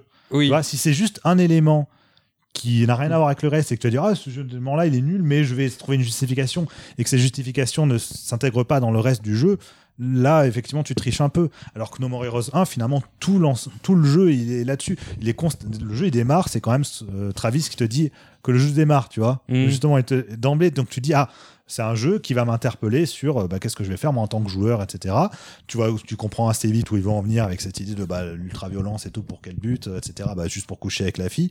Donc ça c'est assez rigolo. Mais tout le jeu il va s- s'amuser avec les codes de euh, quelle est la frontière entre le jeu l'écran et le joueur. Mm. par exemple dans le game over dans les game over dans No Heroes 1 si je me souviens bien c'est un écran euh, euh, d'a- d'arrêt d'image. Et en fait il faut que tu coupes avec ta, ta Wiimote à l'époque donc avec le, le Wii motion control tu coupes l'image en fait pour revenir dans, l'écran parce que t'es mort. Et c'est que des trucs comme ça. Donc forcément quand tu vois un open world complètement claqué mais qui s'inscrit dans la, définition que j'avais donnée tout à l'heure enfin en tout mon interprétation tout, va tout va avec en fait tout va ensemble. Et c'est euh, quelque chose qu'on a retrouvé dans différents éléments de ces autres jeux. Tu vois, si euh, j'avais fait, euh, si j'avais découvert Flower Sun and Rain après et qu'il n'y avait pas du tout ces aspects-là dans Flower Sun and Rain, j'aurais dit ah peut-être que je suis allé oui. un peu loin dans No More Heroes. Alors que non, effectivement, c'était bien présent dans Flower Sun and. Pareil, Silver Case, je joue comme on joue quasiment pas dans le jeu. J'arrêtais pas de me dire bon, bah, celui-là il peut pas faire de, de, de dire là-dessus. D'un coup, il te sort ce quiz de 100 questions. Oui, mais non, oui, ça marche. tu, vois. tu, tu me parles d'une demi-heure sur un jeu qui en dure 15 quand même. Oui, mais parce que Silver Case, c'est un visual novel. Oui, oui, mais malgré le fait que ce soit un visual novel, tu peux te déplacer, tu peux faire pas mal de choses, et à aucun moment le jeu il se permet d'être euh, pénible comme euh, Flower Sun and Rain, tu vois. C'est que c'est juste un moment dans le jeu où on te fout sans question. Après, Alors, il me semble qu'il y avait un passage où tu te fais- il y a quelqu'un qui t'indique va tout droit, va à gauche. Je sais pas si tu te souviens, au début de Silver Case, t'as euh, un tueur qui t'appelle ou je sais pas quoi, qui Oui. dit maintenant il faut que tu ailles tout droit. Oui. faut que tu ailles à droite et c'est tout pourri mais c'est pareil je pense que ça va dans cette idée de qui contrôle finalement le jeu tu vois est-ce que le joueur euh, quelle est ton euh, implication en tant que joueur? Est-ce que tu peux vraiment contrôler ou pas ce que tu fais? Et ce qui était, ce qui était typiquement d'ailleurs le sujet de Flower Sun and Rain hein, où Mm. le jeu est un jeu sur rail euh, comme il le fera après avec Killer 7 ou Killer 7 où carrément il y avait euh, je pense un- euh, tu pouvais carrément transposer presque chaque personnage avec le, principe d'un- d'une pièce d'échec d'un jeu d'échecs qui d'ailleurs les deux personnages là Kun Lao et euh, et le vieux j'ai oublié son nom euh, Armel là-haut. euh, qui joue tout le temps aux échecs dans le jeu, Oui, etc. Et, euh, On voit que tes passions ressurgissent. et, euh, et du coup, t'as- chacun des personnages, justement, t'as un truc, euh, genre, il y en a un qui peut sauter par-dessus. Enfin, du coup, c'est le, c'est le, c'est le cavalier, tu vois. Enfin, tu peux vraiment transposer sur, sur le jeu d'échecs. Et le principe du jeu d'échecs, c'est justement, tu vas aussi sur, euh, sur des rails qui sont déterminés pour chaque pièce que tu as. Et toi, ce que tu fais en tant que joueur, c'est ça, c'est que tu es déterminé par des angles prédéfinis par le concepteur du jeu. Donc il y avait toute une réflexion sur la, la, la- la forme du jeu vidéo et Killer 7 se terminait euh, vers la fin, je sais pas si tu te souviens, où tu as toutes les différentes âmes en fait qui viennent, Oui. qui viennent détruire petit à petit des personnalités. Et là, tu, tu as le contrôle en tant que joueur, tu peux bouger, mais tu peux rien faire à part perdre une à une toutes tes personnalités avec cette espèce de musique alors super malaisante en fond. Et voilà, c'est encore une fois le moment de tiens, regarde, je t'enlève le contrôle. Tu peux bouger, mais en fait, ça sert strictement à rien. Et, c'est des pures réflexions sur, euh, sur finalement les limites du jeu vidéo, parce que de toute façon, Souda, il avait pas les, des moyens. Je pense pas que ce soit un grand game designer, tu vois. Et donc, il joue de ses limites. Il se dit, bah, plutôt que d'essayer de faire quelque chose de bien avec mes limites, c'est-à-dire d'agréable, parce que je, je pense que je n'y arriverai pas, je vais au contraire faire un jeu pas forcément agréable, mais qui va questionner euh, ses limites possibles sur, sur ce qu'est le jeu vidéo. Et c'est ça, moi, qui me, qui me passionne dans les jeux Soda, et qui a pas du tout chez Soda. non, mais qui a pas du tout dans un jeu Soda. Dans Lollipop, dans Killer Z, c'est absent complètement. Oh, on est sur une approche plus jeu vidéo traditionnelle. oui, oui, c'est un jeu normal avec un, avec un univers un peu bas. Des jeux soda, t'as dit. Pour rappel, hein, on est encore dans les points forts, hein, dans ce que fait bien No More Heroes 3, euh, et là on n'est pas dans l'absurde, c'est les combats. C'est vrai qu'on a parlé depuis tout à l'heure de Ouais. tout ce qui est contexte, de ce qui est à côté, de l'humour, des références, Souda qui fait du sou- Souda, mais euh, No More Heroes c'est un peu, le 3 en tout cas, un boss rush, on, on tape des boss, et c'est dans, dans des combats. Ils sont comment ces combats, Nico euh, Tu les as kiffés toi je crois. Ouais, là on revient sur un sujet un peu plus pragmatique, hein, et j'avoue moi qu'un des, un des grands plaisirs de No More Heroes 3, c'est les combats parce qu'ils sont. Alors ça reste bourrin, hein, on n'est pas dans quelque chose de très technique, c'est pas du Devil May Cry ou quoi, mais il y a un côté sur les feedbacks, sur la sensation de puissance, sur la variété aussi de coups hein, qu'on qu'on nous a offert dans le 3 par rapport au précédent. Et à chaque fois, ce côté quand t'achèves les ennemis, donc soit avec ton coup de stick, soit avec la Wiimote ou ton, ton Joy-Con, bah, je trouve qu'ils sont super jouissifs. Et je m'en suis jamais lassé, tu vois, là, au bout de 12 heures de jeu. Et c'est c'est vraiment la grosse qualité de, de l'épisode, quoi. Mais C'est vrai que quand on achève un ennemi, là, le fameux kill.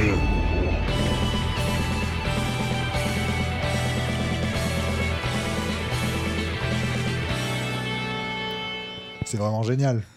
C'est vraiment génial.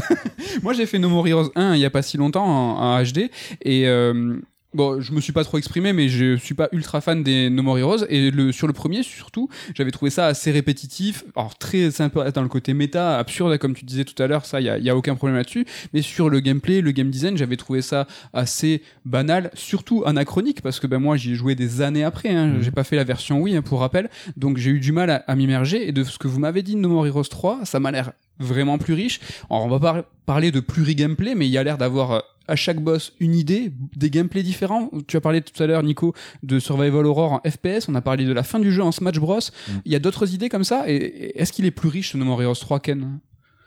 En termes de diversité. Ouais, les- chaque, chaque boss, euh, une idée. Est-ce qu'il est, il est plus euh, fourni, riche que les- le 1 et le 2, par exemple? Disons que le 2, t'étais arrivé à un stade où vraiment les combats se, rassemb- se ressemblaient beaucoup et déjà même le 1, euh, c'est souvent du pattern à trouver et tu vas au bout de ton pattern. Une fois que tu as euh, lu le- le- les patterns du boss, Ouais. dans le 1, moi, je j'ai pas vu Non, grand chose. non plus, honnêtement non, il n'y a pas beaucoup plus. euh, Ah, le 1, il y avait des gags quand même, des... euh, mais, mais C'est au-delà des boss. design, les gags. euh. Non, mais euh, typiquement quand t'affrontais euh, le magicien et tout, que d'un seul coup l'écran se retournait, le gameplay en soi change pas. Enfin, si, parce que du coup, tu vois la contrôle à l'envers, mais ça faisait partie des surprises typiquement euh, Suda-esque. C'est vrai. Là, c'est juste que justement, No More Heroes 3, Ouais, mais c'est le Nico parlait- exemple, Voilà ce que j'allais dire. Mais euh, oui, on est comme sur ce Silver non, il y a aussi le que- passage avant euh, le comment il s'appelle euh, Death Star là, Dark Star, comment il s'appelait? Death Star, Dark Star, le Da- père de le père oui. de Travis, où t'avais le grand canon et tout, donc t'as une phase de où tu dois te cacher derrière les murets, etc. Oh non, non, ça, Oh, ouais. si, mais ouais. T'as le passage où il s'endorme. Alors c'est pas un boss, mais t'as le passage où il s'endorme. Oui, Le passage où il s'endormait dans le train et boum, ça se transforme en mini-jeu à la Space Invaders et tout. Enfin, Donc en l'occurrence, t'es pas spécialement d'accord. Ce No More Heroes 3 est pas plus riche Si, en si. termes d'idées? Si, si, mais ce que je veux dire, c'est qu'en fait, il a,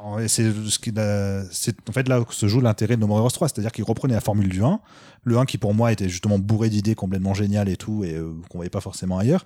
Mais par contre, là, comme il reprend la formule et comme le dit Ken, déjà de No Heroes 2, il y avait beaucoup plus de boss encore, et du coup, il avait un peu essoré toutes ses idées. La difficulté, c'était qu'est-ce que j'en fais maintenant pour, renouveler le truc et faire quelque chose d'intéressant? Et effectivement, là-dessus, ouais, No More Heroes 3, c'est euh, plein d'idées euh, géniales et euh, oui, en soi, il a plus d'idées que le hein. 1, mais c'est parce que justement le 1 existait avant qu'il a plus d'idées. Bien sûr, mais faut Voilà. pas lui enlever. euh, justement, c'est très, euh, c'est tout à son crédit d'avoir su se renouveler euh, sur cette même structure. Bah, franchement, ouais, là-dessus, là, j'ai- il y a le passage en JR, au- qui parodie les JRPG, où là, pour le coup, avec Ken, on a une anecdote qu'on s'est foiré un peu tous les deux, c'est-à-dire qu'on n'a pas compris le, blague du passage. Mais ça, je pense que c'est Là, peut-être ouais. une erreur de game Mais design, non, si on mais est deux c'est à pas parce avoir qu'il compris. faut euh. être un joueur de JRPG. Faut être un pro du euh, RPG. Oui, c'est vrai que je dis pas Voilà. le JRPG, c'est- Est-ce qu'il a pas ça Ouais, J'en suis un expert. Bah. Non, mais c'est qu'en qui est un joueur de JRPG, il a trouvé en gros, avec Ken, on n'a pas vu que pendant ce combat, on pouvait péter l'interface, donc on a fini le combat en mode l'ancienne. Ouais, à ouais. l'ancienne. C'était extrêmement chiant parce que du coup, c'est un JRPG où t'as un seul personnage que tu contrôles, donc bah, c'est lent au possible. C'est encore une idée euh, super originale et. Ouais, Non mais ouais, ouais, et puis le jeu a, c'est vrai qu'il a plein d'idées comme ça. Bon, t'as des boss qui sont quand même assez classiques. Hein. Quand tu te refais Destroyman, c'est un boss à l'ancienne. Le Le premier est classique. hein. Ouais, bon, le pense. système de combat est cool, donc du coup ils Oui, en profitent quand même. euh, C'est une amorce quoi. Ouais, ouais, exactement. Bah, il- en fait, le système de combat il est intéressant parce qu'il reprend, euh, il reprend le, le système de Travis Again avec les pouvoirs que t'avais sur ton gant. Ok. Donc ça, ils l'ont remis, sauf qu'avant, t'avais beaucoup de pouvoirs et maintenant, t'en as plus qu'un seul. Euh, en fait, c'est un mec qui bosse chez Grasshopper depuis No More Heroes 1, qui s'appelle Toru Irakana, je crois, je sais plus. Et bref, c'est lui qui a fait tous les, les meilleurs euh, systèmes de combat dans les jeux Grasshopper. C'est lui, il avait bossé sur celui de Killer is Dead, qui est exceptionnel, qui se rapproche d'un beat'em up. On n'y est pas encore, mais ça s'en rapproche. Exceptionnel pour du Grasshopper, donc c'est un 6 sur 10 dans n'importe quel autre jeu. C'est un jeu soda, rappelons-le. le système de combat de, de Killer is Dead, il tenait en haleine et bref, ce gars-là a continué à s'améliorer. Souda le dit lui-même, il a vraiment tenu à le mettre en avant parce qu'il dit, Ouais. euh, il a fait un boulot de fou et il faut, il faut le citer. Et donc du coup, ouais, sur ce troisième épisode, euh, bah, il a mixé un peu tout ce qu'il avait fait auparavant. L'esquive de No More Heroes 3, tu sens vraiment que c'est l'esquive de Killer is Dead. Et euh, bah, C'est celle du 1 déjà. Ouais, mais celle du 1 était mal foutue parce que du coup, c'était une esquive qui se déclenchait pas euh, automatiquement. Tout ça, là, elle est vraiment beaucoup mieux foutue et c'est exactement celle de Killer is Dead et qui reprend exactement le principe. T'avais déjà ce truc de ralentir le temps, machin et tout, mais euh, c'était mal foutu. Dans le 2, il l'avait plus ou moins retiré. Dans Killer is Dead, il l'avait travaillé de ouf. Et en fait, dans No More Heroes 3, ils t'ont remis celle de Killer is Dead sans les effets qui partent dans tous les sens. Les Furies aussi, je trouve qu'ils ont bien réussi dans, dans le 3. Euh, dans le 2, elle m'avait un peu déçu, bon, la transformation en, En tigre, et tigre. tout, etc. Dans le 1, elles étaient vraiment classe parce que déjà j'avais toutes chacune une idée graphique différente. Il y avait vraiment une sensation de puissance euh, dingue. Dans le 2, on l'avait un peu perdu, je trouve. Et dans le 3, on retrouve un peu ça, notamment le mode Mustang où t'es vraiment, Mmh. euh, t'enchaînes les coups à 2000 à l'heure. Et ça, j'ai Il y a des combats aussi. spatiaux aussi, on l'a pas cité encore. Oui, mais c'est il y a- plusieurs C'est moments dans le jeu où tu vas te battre dans Ah, l'espace, tellement où, euh, d'idées ce jeu. en mode où Travis devient un Gundam et donc faut affronter un mode un peu shoot 'em up. euh. Ouais. Non, c'est Ouais, cool, c'est c'est très varié. C'est si tu t'ennuies pas, honnêtement, tu t'ennuies pas. euh, Et puis comme le disait Nico, que ce soit le système de combat de base ou ce qui est à côté, il y a, enfin, Il y a de quoi- euh, il y a de quoi kiffer. J'ai passé 27 heures sur le jeu, il y a jamais un moment où je me suis dit ouais j'en ai marre d'enchaîner des combats quoi. Et ce qui m'a plu, moi, c'est qu'on retrouvait le, justement, ce qui m'avait plu dans le 1 et qui avait pas vraiment dans le 2, c'est cette idée de, t'as un nouveau boss, ben, ah, quelle surprise on va avoir Mhm. sur à la fois l'apparence du boss, sur euh, les patterns qu'il va proposer, sur les idées un peu sur, de surprise et tout qu'il va y avoir. Et là, il y avait vraiment cette excitation parce que le jeu, très rapidement, il te montre que si, si, regarde, je vais te faire des, des petites surprises parce que très vite, il tue un peu les, euh, les extraterrestres que tu dois affronter, d'autres boss qui prennent leur place. T'as le- le- les phases de la chaise musicale, justement. Enfin, voilà, vraiment des moments où tu dis, ah, quand même, c'est vraiment cool. euh, ça change de, de c'est un simple boss rush où tu fais toujours le même système de jeu, quoi. Donc ça, c'est vraiment agréable. Ce dédain pour les boss rush. Non, les, non, les pas pauvres. du tout, mais c'est vraiment. Il y a un autre plaisir. truc qui est euh, exceptionnel, je pense qu'on peut le dire, hein, c'est la musique. Ouais. Qu'est-ce que tu peux nous en dire, Damien? Bon, la musique, elle défonce. Moi, je suis d'accord, mais moi, je suis d'accord. Non, mais euh, en fait, il s'est toujours bien entouré là-dessus, Suda, parce que moi, j'adorais sa, collaboration avec Ma- Masafumi Takada et, et Jun Fukuda sur ses premiers jeux, enfin, Grasshopper.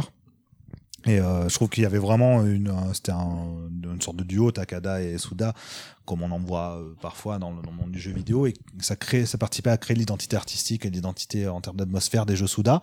Et j'avais été un peu déçu à la rupture au moment Soda justement, où euh, donc déjà Denomore Heroes 2, Fa- Takada était plus là. Il y avait Fukuda qui était toujours à la musique et à la supervision musicale, euh, mais euh, il y avait plus Takada et je trouvais que ça se sentait dans le jeu. A des moments en plus il y avait pas de musique, enfin c'était très mal intégré, c'était bizarre. On sentait qu'ils ils avaient peut-être pas fini le jeu. Et ensuite, il y avait eu Yamaoka qui était arrivé pendant quelques années en tant que euh, superviseur musical et sonore sur tous les, euh, toutes les productions Grasshopper, qui avait fait la bande son géniale de Shadow of the Dam dans un pur esprit Silent Hill. j'avais- Je la, je la kiffe. Ce Mais- jeu est bien, moi je. je- Mais malgré tout, voilà, je me disais bon, il manque le- l'esprit Takada et tout. Et je trouve que les compositeurs qu'il a choisis pour euh, et Travis Strike Again et ensuite dans d'autres compositeurs pour euh, pour No More Heroes 3, je trouve que voilà, ils ont un esprit où tu as multiplicité de genres musicaux qui se qui se mêlent, qui s'entrechoquent. euh, c'est toujours fun, c'est toujours euh, toujours délirant. Il y avait quand même une pure atmosphère. Enfin, je- j'ai j'ai vraiment kiffé. Quoi. Ken, Nico, la musique, ça défonce. D'autres. euh, Ouais, clairement. On est sur Ouais, il, est, il, il a un don pour s'entourer, Souda, comme euh, disait Damien. euh, c'est pas. euh, je me rappelle des musiques de 25th Ward où pareil, c'était des artistes sortis de nulle part et il était parti les chercher, les musiques elles défonçaient.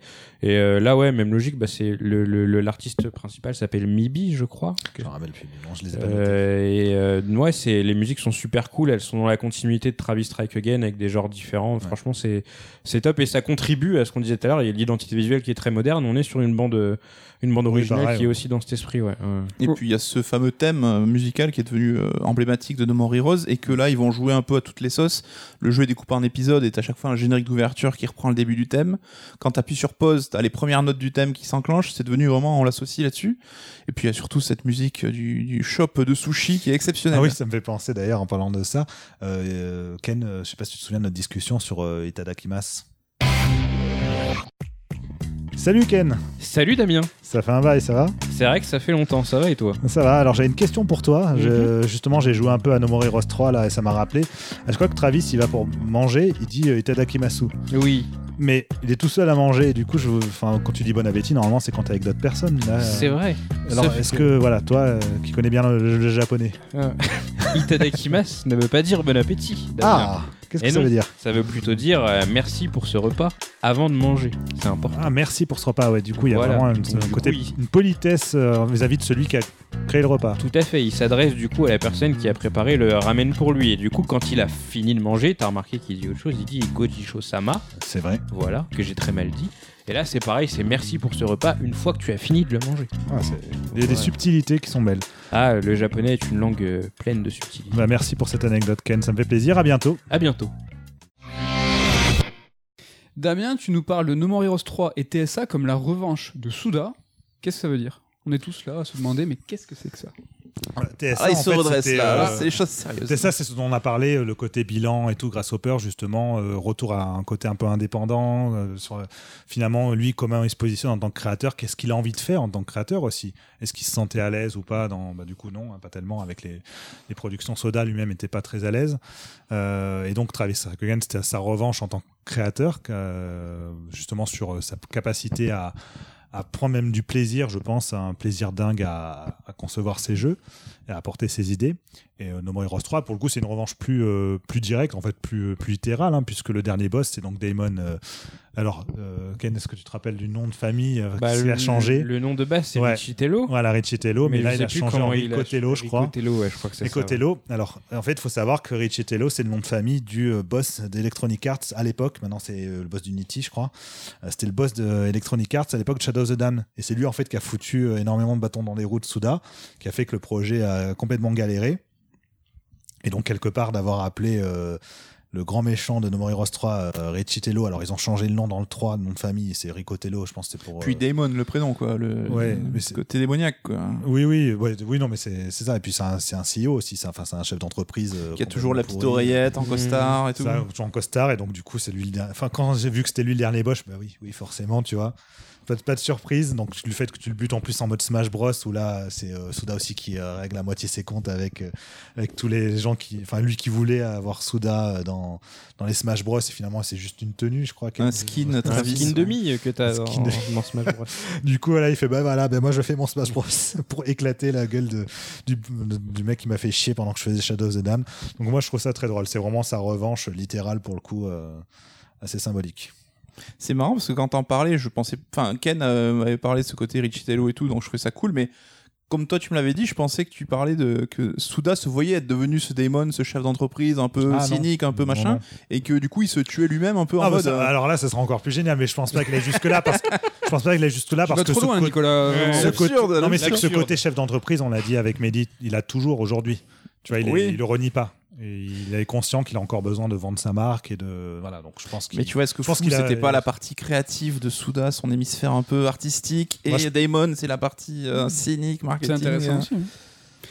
peut-être. Creuse le truc. C'est- mais il y a peut-être un truc tu là. ouais, mais faut ouais. que tu y crois surtout. Et Oui, non, tu dis, Tu y euh, crois tu et tu diras que c'est c'est- ça. tu diras que c'est ton interprétation, mais qu'en même temps, tu penses que c'est la seule valable. Voilà. Exactement, voilà. On a dit tout à l'heure que le jeu était extrêmement riche. On a aussi dit que le jeu était un petit peu limité techniquement. No More Heroes 3, il n'a pas eu euh, les fonds illimités pour le développer. On sait que du contenu a été coupé. Ken, est-ce que tu peux nous raconter un petit peu euh, les coulisses euh, de, de ce, cette amputation? Snap. Bah en fait, il y a Suda, il y a pas longtemps, il a fait une interview. Bon, du coup, il est revenu sur le développement de No More Heroes 3 et euh, il évoque le fait qu'en fait le jeu contenait à la base deux fois plus de cinématiques. Alors c'est un petit peu flou, on sait pas si elles étaient terminées, si elles avaient été storyboardées, mais bref. Apparemment, il y avait trois heures, ils ont coupé pour arriver à une heure et demie de cinématique à peu près. Et donc dans ces trois heures, euh, euh, il y avait, il y avait pas mal de choses et entre autres d'autres liens avec ce qu'il appelle lui-même maintenant le Grasshopperverse. et entre autres, tu avais un moment, donc après euh, le combat contre Henry, combat complètement dingue d'ailleurs, euh, dans No More Heroes 3, du coup, où euh, tu devais, euh, enfin Travis devait être téléporté dans la prison intergalactique, donc celle où euh, Fou et euh, ses potes aliens, euh, enfin, ils se sont évadés de cette prison au début du jeu, ils en parlent, et tu devais y rencontrer euh, Fleming. Ouais, C'est ça, Fleming qui était l'ennemi euh, principal de Shadow of the Damned. Tu devais l'affronter. hein. et tu devais parler avec lui et il t'expliquait qu'en fait Midori Midorikawa du coup euh, qui était donc la, la fille qu'on rencontre un petit peu plus tôt dans le jeu était sa fille. Donc en fait il voulait lier ces jeux davantage entre eux. Et il évoque qu'il y avait plusieurs autres allusions au Grasshopperverse qui ont sauté. En fait il devait y en avoir plus dans le jeu de base. Et au final elles ont sauté. Ça se voit pas que ces Ouais, c'est cinématiques ont sauté c'est un petit peu bizarre cette phase où Henry euh, tu crées tu Travis Ça va très vite en fait. Ça On va- a juste ça la va phase vite, Deathman voilà. qui ressuscite tout de suite. Alors que là, s'il y avait eu cette phase là en plus, bah, il y aurait eu tout ouais. un truc assez intéressant. Ouais. Il y a juste du coup à la fin du jeu, euh, dans le combat contre Fou, où euh, Travis fait une allusion Oui. à cette prison intergalactique. Alors qu'on n'y est pas allé. Donc Oui. là, ils ont pas. C'est un petit faux raccord entre guillemets, mais euh, sinon, ouais, ça passe inaperçu. Mais du coup, maintenant sur le net, t'as euh, beaucoup de fans qui réclament un No More Heroes Restore 3 the- Director's Cut euh, pour avoir euh, du the coup le, le jeu complet.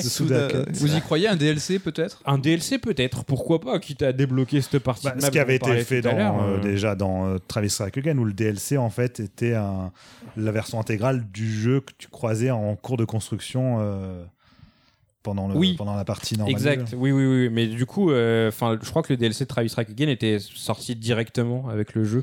Parce que Non, version- c'était le celui Batman, Batman qui était sorti de Ah, suite. le premier, pas le Et deuxième. L'autre, il ouais. fallait attendre un mois, je crois, ou deux semaines, je sais plus. C'est possible, c'est une option. Après, ce qui est intéressant avec ça aussi, c'est que euh, voilà, les fans sont en demande du Grasshopperverse parce qu'ils comprennent et ça fait plaisir quand tu as des références. Mais je pense aussi que ça peut vite être encore plus indigeste si euh, on est en permanence dans l'autocitation et que peut-être là, si dans leur ennemi, il y a beaucoup de trucs qui ont sauté et qui faisaient partie de ce fameux Grasshopperverse, c'est pas un mal parce que le jeu, il a besoin d'exister de lui-même. Et puis, euh, ça aurait fait davantage, euh, ça aurait été encore plus clivant pour les gens qui avaient pas toutes les références. Ouais, et Ouais, puis puis encore c'est une fois, déjà c'est 12 heures, courant hein, hein, de, euh, par ouais. exemple au cinéma de, de, de couper en fait quand on a on a des rushs d'un film, on a un premier montage qui est souvent beaucoup plus long que la version Oui. qu'on a à la fin. Donc c'est normal aussi de trancher dans l'art et de garder ce qui Bien est sûr. essentiel. Nico? Oui, je disais, dans le jeu fait quand même 12 heures, donc ça reste largement confortable en termes de durée de vie. Après, pour les DLC et tout, j'ai un peu peur que le jeu n'ait pas trop cartonné. Apparemment, dans le classement américain, il apparaît même pas dans les 20 premières Ouais. places. Au Japon, on sait que ça n'a pas Dès été la folie. semaine Ouais. Donc euh, je, je, je crains un peu le, le destin du, du jeu. Damien l'a évoqué tout à l'heure, hein, c'est vrai que c'est un jeu qui connaît plus de succès, une série qui connaît un plus grand succès à l'étranger qu'au Japon. C'est le cas hein, de toute façon de très grandes séries hein, comme je sais pas Zelda, Metal Gear Solid. hein, c'est des, des, des sagas qui s'exportent bien. Bien, pardon. Nous sommes fans du Japon. hein. C'est Oui. c'est pas très étonnant, mais c'est un peu dommage quand même. Enfin, euh, Ouais, et ben, cool qu'ils se vendent surtout, tout. enfin, maintenant qu'ils ont plus un gros gros éditeur derrière eux, j'espère que la survie de Grasshopper sera pas menacée. Après, ils, ils sont censés être sur trois projets, je crois, avec Disuda. Ouais, il a dit qu'il euh, y avait trois jeux en stock chez Grasshopper là. trois en- jeux. Est-ce qu'on a des idées d'éditeurs On sait que. Déjà, est-ce si- que ça va être des jeux Soda ou Suda Moi, c'est ça qui m'intéresse. Non mais sérieusement, est-ce qu'on sait qu'il s'est rapproché Moi, Electronic Arts, je pense qu'il est vacciné. Est-ce qu'il Ouais. y a euh, Mm, Ouais, non. Square Enix peut-être qui commence à, enfin qui cherche. On sait qu'ils signent souvent des signes, enfin ils bah, signent des s'ils ont signatures. signé Yuji Naka, je pense qu'ils sont prêts à signer euh, Suda. Tu m'en- et tu m'enlèves les mots de la bouche, c'est exactement. Ah, ouais, pardon, je- ouais. je- non mais je pense que ouais, il y a cette démarche chez Square ouais. Enix qui a beaucoup travaillé son côté occidental, qui a envie, j'ai l'impression, de retrouver une, une patte très nippone. Ça serait pas Pourquoi déconnant. Ouais, et puis on l'a dit, il a- Suda a fait un appel du pied à Ouais. Marvel en mode j'aimerais bien faire un jeu Deadpool. Alors qu'il l'a déjà fait trois fois. Ah, oui, après Souda, nous on l'adore, hein, on lui consacre euh, une émission entière. Est-ce que vis-à-vis de Disney, Souda c'est quelqu'un C'est pas trop leur délire, je pense. Mais, Mais ça bon, serait intéressant pour Deadpool, pour le coup, s'il y a bien un perso qui pourrait s'y coller. Après, bon. faut pas oublier que euh, James Gunn a, a remis un peu en avance euh, Suda bah, en citant Lollipop Chainsaw comme source d'inspiration pour la scène de Ouais. Ça serait Harley Quinn euh, dans dans Suicide Suicide Squad. Squad. Ce serait C'est bien vrai. que James Gunn euh, passe un coup de téléphone du coup. Pour, Ouais, bah euh, oui, Qui c'est rendent ça. l'appareil. ouais. Ce serait bien qu'il qu'il soit aidé par. Après, il, il reste l'auto-édition. hein. C'est un truc qui est de plus en plus, euh, enfin pas à la mode, mais il y a de plus en plus de. Ouais, s'il n'a pas qui ça va s'y être essaye. compliqué. Oui, Platinum le fait. Ouais, euh, mais regarde, Platinum le fait, ils font des Kickstarter et au final ça roule. Et du coup, en même temps, Platinum s'est dit bon bah on n'a pas trop de thunes quand on est tout seul, donc on, on revoit nos exigences à la baisse. On fait plus du Bayonetta et du Vanquish comme quand Sega nous arrosait. On fait du Sol Cresta qui est un shoot 'em up 2D et qui est plus euh, voilà qui est à, échelle humaine entre guillemets. Grasshopper c'est un petit studio. Euh, Suda il a montré plusieurs fois qu'il était capable de faire plusieurs types de jeux. Enfin, on pourrait citer euh, Ranko Tsukigime's Longest Day qui était un, un jeu qui faisait partie d'un Enfin, c'était vendu avec Short Piece, qui était un recueil de. Si vous avez pas compris tout ce que dit Ken, c'est que vous êtes pas assez dans le, dans le lore. hein. c'est un recueil de courts métrages en fait, qui euh, qui était sorti sur PS3 et donc il y avait un jeu à côté qui était un petit runner qui faisait deux heures à tout péter, qui avait des cinématiques et tout, euh, qui était écrit et euh, partiellement dirigé par Suda. C'est vraiment un tout petit jeu à échelle à échelle humaine. Et euh, ça, il est capable de le faire. Donc euh, il est parfaitement capable. Là, No More Heroes 3, tu le dis toi-même, c'est un jeu qui est peut-être trop grand euh, par rapport à ses ambitions, par rapport à ce que le studio peut faire. Grasshopper, c'est redevenu une petite structure. Faut justement euh, repartir sur ce type de jeu où, euh, bah voilà, c'est à échelle humaine et euh, maintenant que les parce que les fans de No More Heroes dans tous les jeux Grasshopper, ils sont bien particuliers. Vous deux, par exemple, vous êtes euh, des joueurs de No More Heroes, mais pourtant le reste des jeux Grasshopper, bon, Killer 7 mis à part, parce que lui encore, il a un statut Moi c'est le contraire. J'ai fait tous les Souda et Soda, sauf les No More Heroes. c'est rigolo. Mais t'as pas fait euh, Flower Sun and Rain euh, Non mais ça c'est deep, ça personne n'a fait ça. C'est ça les Suda en même temps. C'est vrai qu'on a une approche plus grand public. Oui, de- voilà, je ce- No More Heroes et Killer 7, c'était les deux gros jeux de Suda euh, Ouais, qui ouais. lui ont permis de se faire connaître en Occident. Et je pense que maintenant qu'il a fermé la, la virgule avec, euh, avec No More Heroes 3, il peut repartir sur des projets un petit peu plus tranquilles comme il, comme il a fait euh, enfin tout au long de sa carrière. hein. Là, il ça- disait aussi qu'il avait envie de ressortir des, justement Flower Sun and Rain, il aimerait bien le, le, Ouais, ouais. disposition. Une troisième fois. Oui oui mais ça c'est parce qu'ils pensent. euh, Enfin voilà la Ouais, mais remasterisation. après, il l'a fait, oui, bah, il l'a fait pour Silver Case, il l'a fait pour euh, 25 Moi, je voudrais bien Killer euh, 7 sur Switch ou sur PS5. Killer et 7 Xbox était Series, est sur euh. PC, euh, du coup, depuis. euh, c'est passé un peu inaperçu alors que c'est un super portage. Bon, voilà. Mais c'est vrai que tu parlais de Kickstarter, Ken, je suis sûr qu'il cartonnerait si c'est un Oui, projet moi, je pense Kickstarter. Ouais, c'est ça, tout le monde Ouais, le souhaite. ouais. Mais je trouve que ton analyse, elle est bonne, mais il faut aussi avoir, euh, dans ce cas de figure, être un patron, patron de studio avec la tête sur les épaules pour savoir que euh, faut pas forcément faire des gros jeux, il faut être euh, bien, euh, tu vois, euh, précis dans sa production. Et est-ce que Souda, il a cette, cette vision? On sait que, ben là, on a parlé tout à l'heure de Scope, on a Mhm. parlé de No More Heroes 3, qu'il a vu peut-être trop grand par rapport au budget qu'il avait, alors qu'il avait été quand même un petit peu soutenu par Mhm. Nintendo. Euh, on parlait tout à l'heure de Tim Schafer, il est ravi, Tim Schafer, que Microsoft euh, ait racheté Double Fine, alors que c'était un fervent défenseur, lui, de l'auto-édition, de, de se soustraire voilà, de, de tout ce qui est ce diktat un peu de la production. Souda, euh, je Ah, sais mais- pas, j'aimerais vraiment lui demander si je l'avais en face de moi, c'est mec, euh, si je te donne un éditeur et une grande liberté, une carte blanche, quelque chose qui se fait beaucoup, hein. Microsoft en Bah, l'occurrence. euh, reste Devolver dans ce cas. Enfin, faut voir à quel point Devolver participe au développement des jeux. Grasshopper acheté par Microsoft. Je- l'avais entendu ici en premier. non, mais c'est pas déconnant. Mais non, ça me serait, ça me déconne. Parce que on sait que Microsoft recherche des studios Jap. Mais il y a Ça des gros. Ouais, mais hein. le, le truc à prendre en compte, c'est que Souda sort d'un rachat. C'est qu'il s'est déjà fait racheter Ouais, et il s'est dit ouais non ça me va pas. Après, ça il peut-être irait, mal euh, passé, tu vois. Oui, il faudrait que ce soit un rachat ou dans les contrats, c'est indiqué, on vous laisse carte blanche. Ce Gungo, c'est quand même les mecs qui ont fait Puzzle and Dragons, donc du free-to-play en mode. Oui bien euh, sûr. C'était pas le même euh, délire, quoi. Mais euh, a Embracer, par exemple, euh, qui rachète à tour de bras et qui euh, laisse carte blanche euh, à ses studios parce qu'en fait, tout ce que veut Embracer, c'est faire du fond, mm. euh, sortir des, des, des- des jeux au catalogue et laisser libre cours à l'imagination de, de ses créateurs. C'est peut-être quelque chose qui pourrait lui convenir. Moi, j'ai j'ai peur qu'un Souda euh, 100% seul et indépendant, je sais pas, il a l'air. euh, après, il est très bon en com et tout, mais je sais pas, en gestion, euh, ça, je sais pas, Je- peut-être que je me Non, enfin moi, je là vraiment, il est reparti, euh, comme le disait Damien plus tôt, euh, sur un virage où euh, bah, il a vu que l'indé ça marchait. Et euh, il s'est retrouvé dans une situation où l'indé ça a explosé à un moment où lui, bah, il avait les couilles dans un étau entre guillemets. Et du coup, bah, il est ressorti du truc et et je pense qu'aujourd'hui, si jamais il doit se rapprocher d'une structure qui est un peu grosse entre guillemets, bah, c'est Devolver justement où il y a une relation de confiance et où ils lui foutront la paix. Après, je sais pas comment marche Devolver et s'ils injectent beaucoup d'argent dans les dans les développements ou s'ils sont juste labels entre guillemets et qui s'occupent de la promotion parce que Souda c'est pas de promotion Il y a les deux cas. besoin. Il y a les Ouais. deux cas. Et on vous conseille Un livre, livre sur le sujet, on raconte tout. Damien, une petite pub pour un livre euh Ouais, les coulisses de Devolver, écrit par Baptiste Perron. euh, Fumito Ueda. Du coup, tu peux faire des pubs pour les bouquins sortent dans les te podcasts. oui, j'ai le droit de faire y a cette pas les jeux. Bon, dans notre analyse hein, de l'œuvre de Souda et de No More Heroes 3, on prend de plus en plus de recul, on prend de plus en plus de hauteur, et je vais vous poser une question un petit peu plus globale, hein, c'est qu'est-ce que raconte vraiment la série No More Heroes?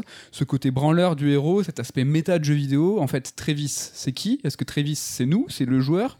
Est-ce qu'il se, fout de, il se fout de la gueule de qui? Ça, ça, ça représente quoi, cette saga en Il fait se moque jamais. C'est à chaque fois qu'il va défoncer le, le joueur, en fait, comme euh, je l'avais raconté avec la fin de No More Heroes 1, où on se, où Travis en fait se fait en- complètement remballer par euh, Sylvia. par Sylvia. Et Je trouve qu'il y a à la fois euh, de la, enfin, un rejet et en même temps une déclaration d'amour au joueur. Et, je pense que ça fait partie des nombreuses contradictions de Souda hein, aussi. C'est que lui-même est conscient du côté complètement vain, absurde de, de ces jeux où il faut tout le temps tuer des gens, tout le temps, tout le temps faire ceci, etc. Et en même temps que lui, il kiffe aussi euh, justement ce côté. euh, Enfin, ça, va avec l'idée même du catch hein, finalement. C'est une mise en scène, tu vois. C'est que finalement, on n'est pas dans le monde réel, on est dans une réalité alternative qui a ses propres codes, ses propres lois, et c'est exactement comme ça qu'il fonctionne avec ses jeux, avec ses univers. Et donc, on, est sur ces aspects-là. Travis, finalement, c'est autant le joueur que le Souda lui-même, hein, sur bien des aspects, hein, parce que de toute façon, Souda, on l'avait dit euh, un peu tout à l'heure, il a intégré énormément d'éléments euh, de sa vie personnelle dans, dans No More Heroes, et tout le délire de Travis qui, euh, justement, donc, veut devenir le, plus, le roi des, as- des assassins, mais qui en fait est complètement pauvre et doit, doit faire des, des petits jobs euh, Et qui achète son sabre sur eBay. il son- non, mais c'est ça, il devient assassin quand même parce qu'il achète son sable laser sur eBay et tue sans faire exprès le ou je sais plus quoi, il devient le numéro 11. Il tue le numéro 10 sans faire il tue le numéro 10 et hop, tiens, bah, ça y est, je Mais suis le, le, Travis le égale. Souda, c'est assez clair, hein, en tout cas, je pense. Oui, oui, c'est clair euh, sur plein d'aspects, même si euh, Travis, au niveau de l'apparence, il a été inspiré de, de, de Johnny là, voilà. Mmh. Euh, donc c'est euh, c'est un mélange de plein de choses, mais euh, comme, on- comme No More Heroes intègre toutes les lubies un peu de, Oui, oui. De, de Souda, on se retrouve voilà, avec à la fois un jeu autobiographique et en même temps qui laisse l'espace pour le joueur sur bah tiens, euh, je fais un peu aussi un bilan de ce qu'est le jeu vidéo depuis, euh, depuis 20 ans, les différentes formes de jeux vidéo, ce qui a été à l'acmé de Travis Again qui mélangeait un peu tout, justement, on repartait sur. On a les jeux de course en vectoriel, on a les, euh, les, les jeux d'aventure en mode visual novel super basique et tout, d'un point de vue de l'esthétique graphique, etc. Enfin, et jusqu'au jusqu'au beat'em euh, beat'em all moderne, etc. Donc c'est c'est tout un engrenage en fait qui euh, qui, qui fait partie de ouais de la personnalité de Souda et, euh, et de la place du joueur dans tout ça en fait. Il est toujours je pense dans l'invitation du joueur. C'est il va s'amuser avec le joueur, il va le prendre à contre-pied, lui dire non mais attends là euh, tu vas voir si tu veux t'attendre à ça, je te fais ça ou il va lui dire non mais là regarde joueur, tu fais n'importe quoi, arrête avec tes jeux où tu butes des gens et puis après derrière faire mais en même temps quand même on s'éclate tous les deux, tu vois. et je trouve que c'est c'est une démarche qui qui est vraiment plaisante et c'est pour ça que je rigole beaucoup moi devant les jeux de Souda. C'est à la fois ils arrivent à me bouger un peu émotionnellement par des, choses bizarres qui se déroulent et tout et en même temps il me fait mourir de rire par sa manière dont il va éclater un peu les codes du jeu vidéo tout en étant conscient que ce qu'il fait c'est pas terrible tu vois. Enfin c'est voilà ça fait partie de de tous les éléments qui font que j'adore j'adore Souda Nico, Ken, pour vous, la série euh, No More Heroes, elle représente quoi? C'est un boss rush, c'est un jeu, un beat'em all, on va dire, un beat'em up, ou ça va plus, ça va plus loin que ça, Nico? Ouais, Je suis d'accord avec l'analyse qu'a fait Damien. Il y a ce côté. euh, Suda sait qu'il partage les mêmes kiffs que les joueurs et t'as ce côté coup de coude, Eh, regarde, je te fais des blagues sur le jeu vidéo parce qu'on partage les mêmes codes et les mêmes valeurs un petit peu. Et c'est pour ça, je pense que la série No More Heroes, c'est la seule qui a connu des suites chez Grasshopper parce que il y est attaché euh, de manière affective et les joueurs aussi se sont attachés à cette série. C'est son Snake un peu. Très- Ouais, c'est Ouais. ça. Et c'est vrai que moi, je, le, je l'ai dit au début, c'est que ce jeu-là a une approche beaucoup plus jeu vidéo classique que beaucoup d'autres jeux Grasshopper, qui est beaucoup plus grand public quelque part, malgré tout, malgré ses côtés extrêmes. Mais j'y joue avec grand plaisir, mais j'avoue, moi, je préfère le Suda de Killer 7, qui est un peu plus torturé, un peu plus... Alors, dis intelligent, pas au sens où il est devenu con, mais il a peut-être une exigence un peu plus élevée dans Killer 7, dans la façon de décrire, dans la façon de, de le message qu'il veut faire passer. Mais No More Heroes, ça reste des, des purs jeux et qui ont cet équilibre entre pur défouloir, un jeu où on s'amuse, et ce côté aussi qui fait un petit peu réfléchir derrière. Quoi. Ken, pour toi, No More Heroes? Bah c'est euh, ce que je disais tout à l'heure, c'est des jeux qui marquent une époque, c'est des jeux qui marquent un studio et on voit aussi l'évolution de Travis à travers chaque jeu qui est assez intéressante. Et ce que j'aime chez Suda, c'est que euh, c'est assez paradoxal, c'est que d'un côté il s'offre énormément aux joueurs et de l'autre côté il est très pudique. Hmm. Et que même quand euh, il, il- il veut faire passer des, des émotions qui sont difficiles, il le fait toujours avec une, une surcouche d'humour, par exemple, où du coup, bah, c'est sous-jacent. Et euh, il y a vraiment ce truc dans No More Heroes 3 où quand je l'ai fini, j'étais triste. En fait, vraiment, j'avais fini le jeu et tu sens que c'est la fin d'un arc, tu sens que c'est la fin de quelque chose. Il y a un truc qui m'a marqué sur la fin du jeu, c'est que euh, je m'en serais jamais rendu compte si j'avais pas enchaîné les jeux, parce que moi, retenir les répliques, c'est pas mon truc, je suis pas Damien. Mais euh, dans euh, No More Heroes 1, il y a, je crois que c'est Holly Summer, qui parle à Travis et elle lui parle de peur. Et elle lui dit, t'as pas peur? Et Travis, il est là, ouais, c'est quoi la peur et tout? Enfin, est là en mode con, euh, ouais, je suis, je suis surpuissant, je suis surhumain, enfin, j'ai peur de rien. Et quand tu te retrouves dans No More Heroes 3, euh, il est face à Fou, et c'est Travis qui dit, mais euh, gros, euh, t'as pas peur? Et là, c'est Fou qui lui fait, ah, c'est quoi la peur? Machin, c'est un truc d'être humain, moi je m'en bats les couilles et tout. et en fait, Travis, il a grandi, et il a vieilli tout bêtement, c'est devenu quelqu'un d'autre, comme Suda est devenu quelqu'un d'autre avec le temps. Et euh, vraiment, j'ai senti l'évolution du coup du personnage euh, nettement. Dans le 2 et dans Travis Strike Again, ça se fait sentir aussi, mais là, dans le 3, tu sens vraiment que c'est devenu bah, quelqu'un qui regarde un petit peu en arrière. Et c'est assez intéressant. Et quand t'as ce générique de fin où ils te mettent tous les artworks de tous les No More Heroes, tu te dis, bah, c'est bon, c'est la fin de quelque chose en fait. Et c'est assez intéressant parce que Suda, il a toujours défendu. euh, ce qu'il appelle euh, Kill the Past, c'est son slogan phare qui ressort dans tous ses jeux. Même on parle de, de comment dire, de, de saga Kill the Past quand on parle du, du Grasshopperverse, enfin qu'on appelle maintenant le Grasshopperverse. Et ouais, enfin, j'ai envie de croire que No More Heroes 3, c'est vraiment une façon de dire bon bah voilà, c'est bon, le passé il est derrière nous, on avance et euh, et ouais, je trouve ça vraiment, je trouve ça touchant. Le fait de réussir à faire passer autant d'émotions si fortes.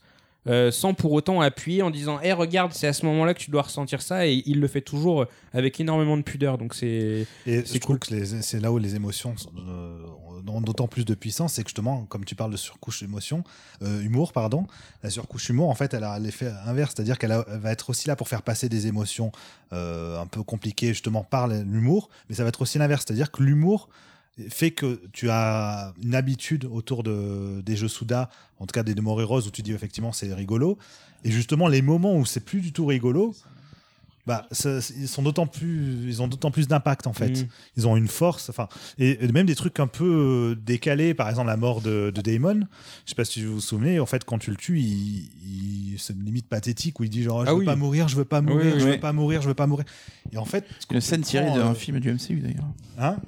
J'ai vu une référence à Spider-Man dans Avengers Infinity War. Euh, et, et du coup, ça, ça fait partie des moments où, je sais pas, il peut se passer quelque chose en fait selon, selon le moment, enfin ton niveau toi de décalage que tu as par rapport à l'histoire qui t'est racontée.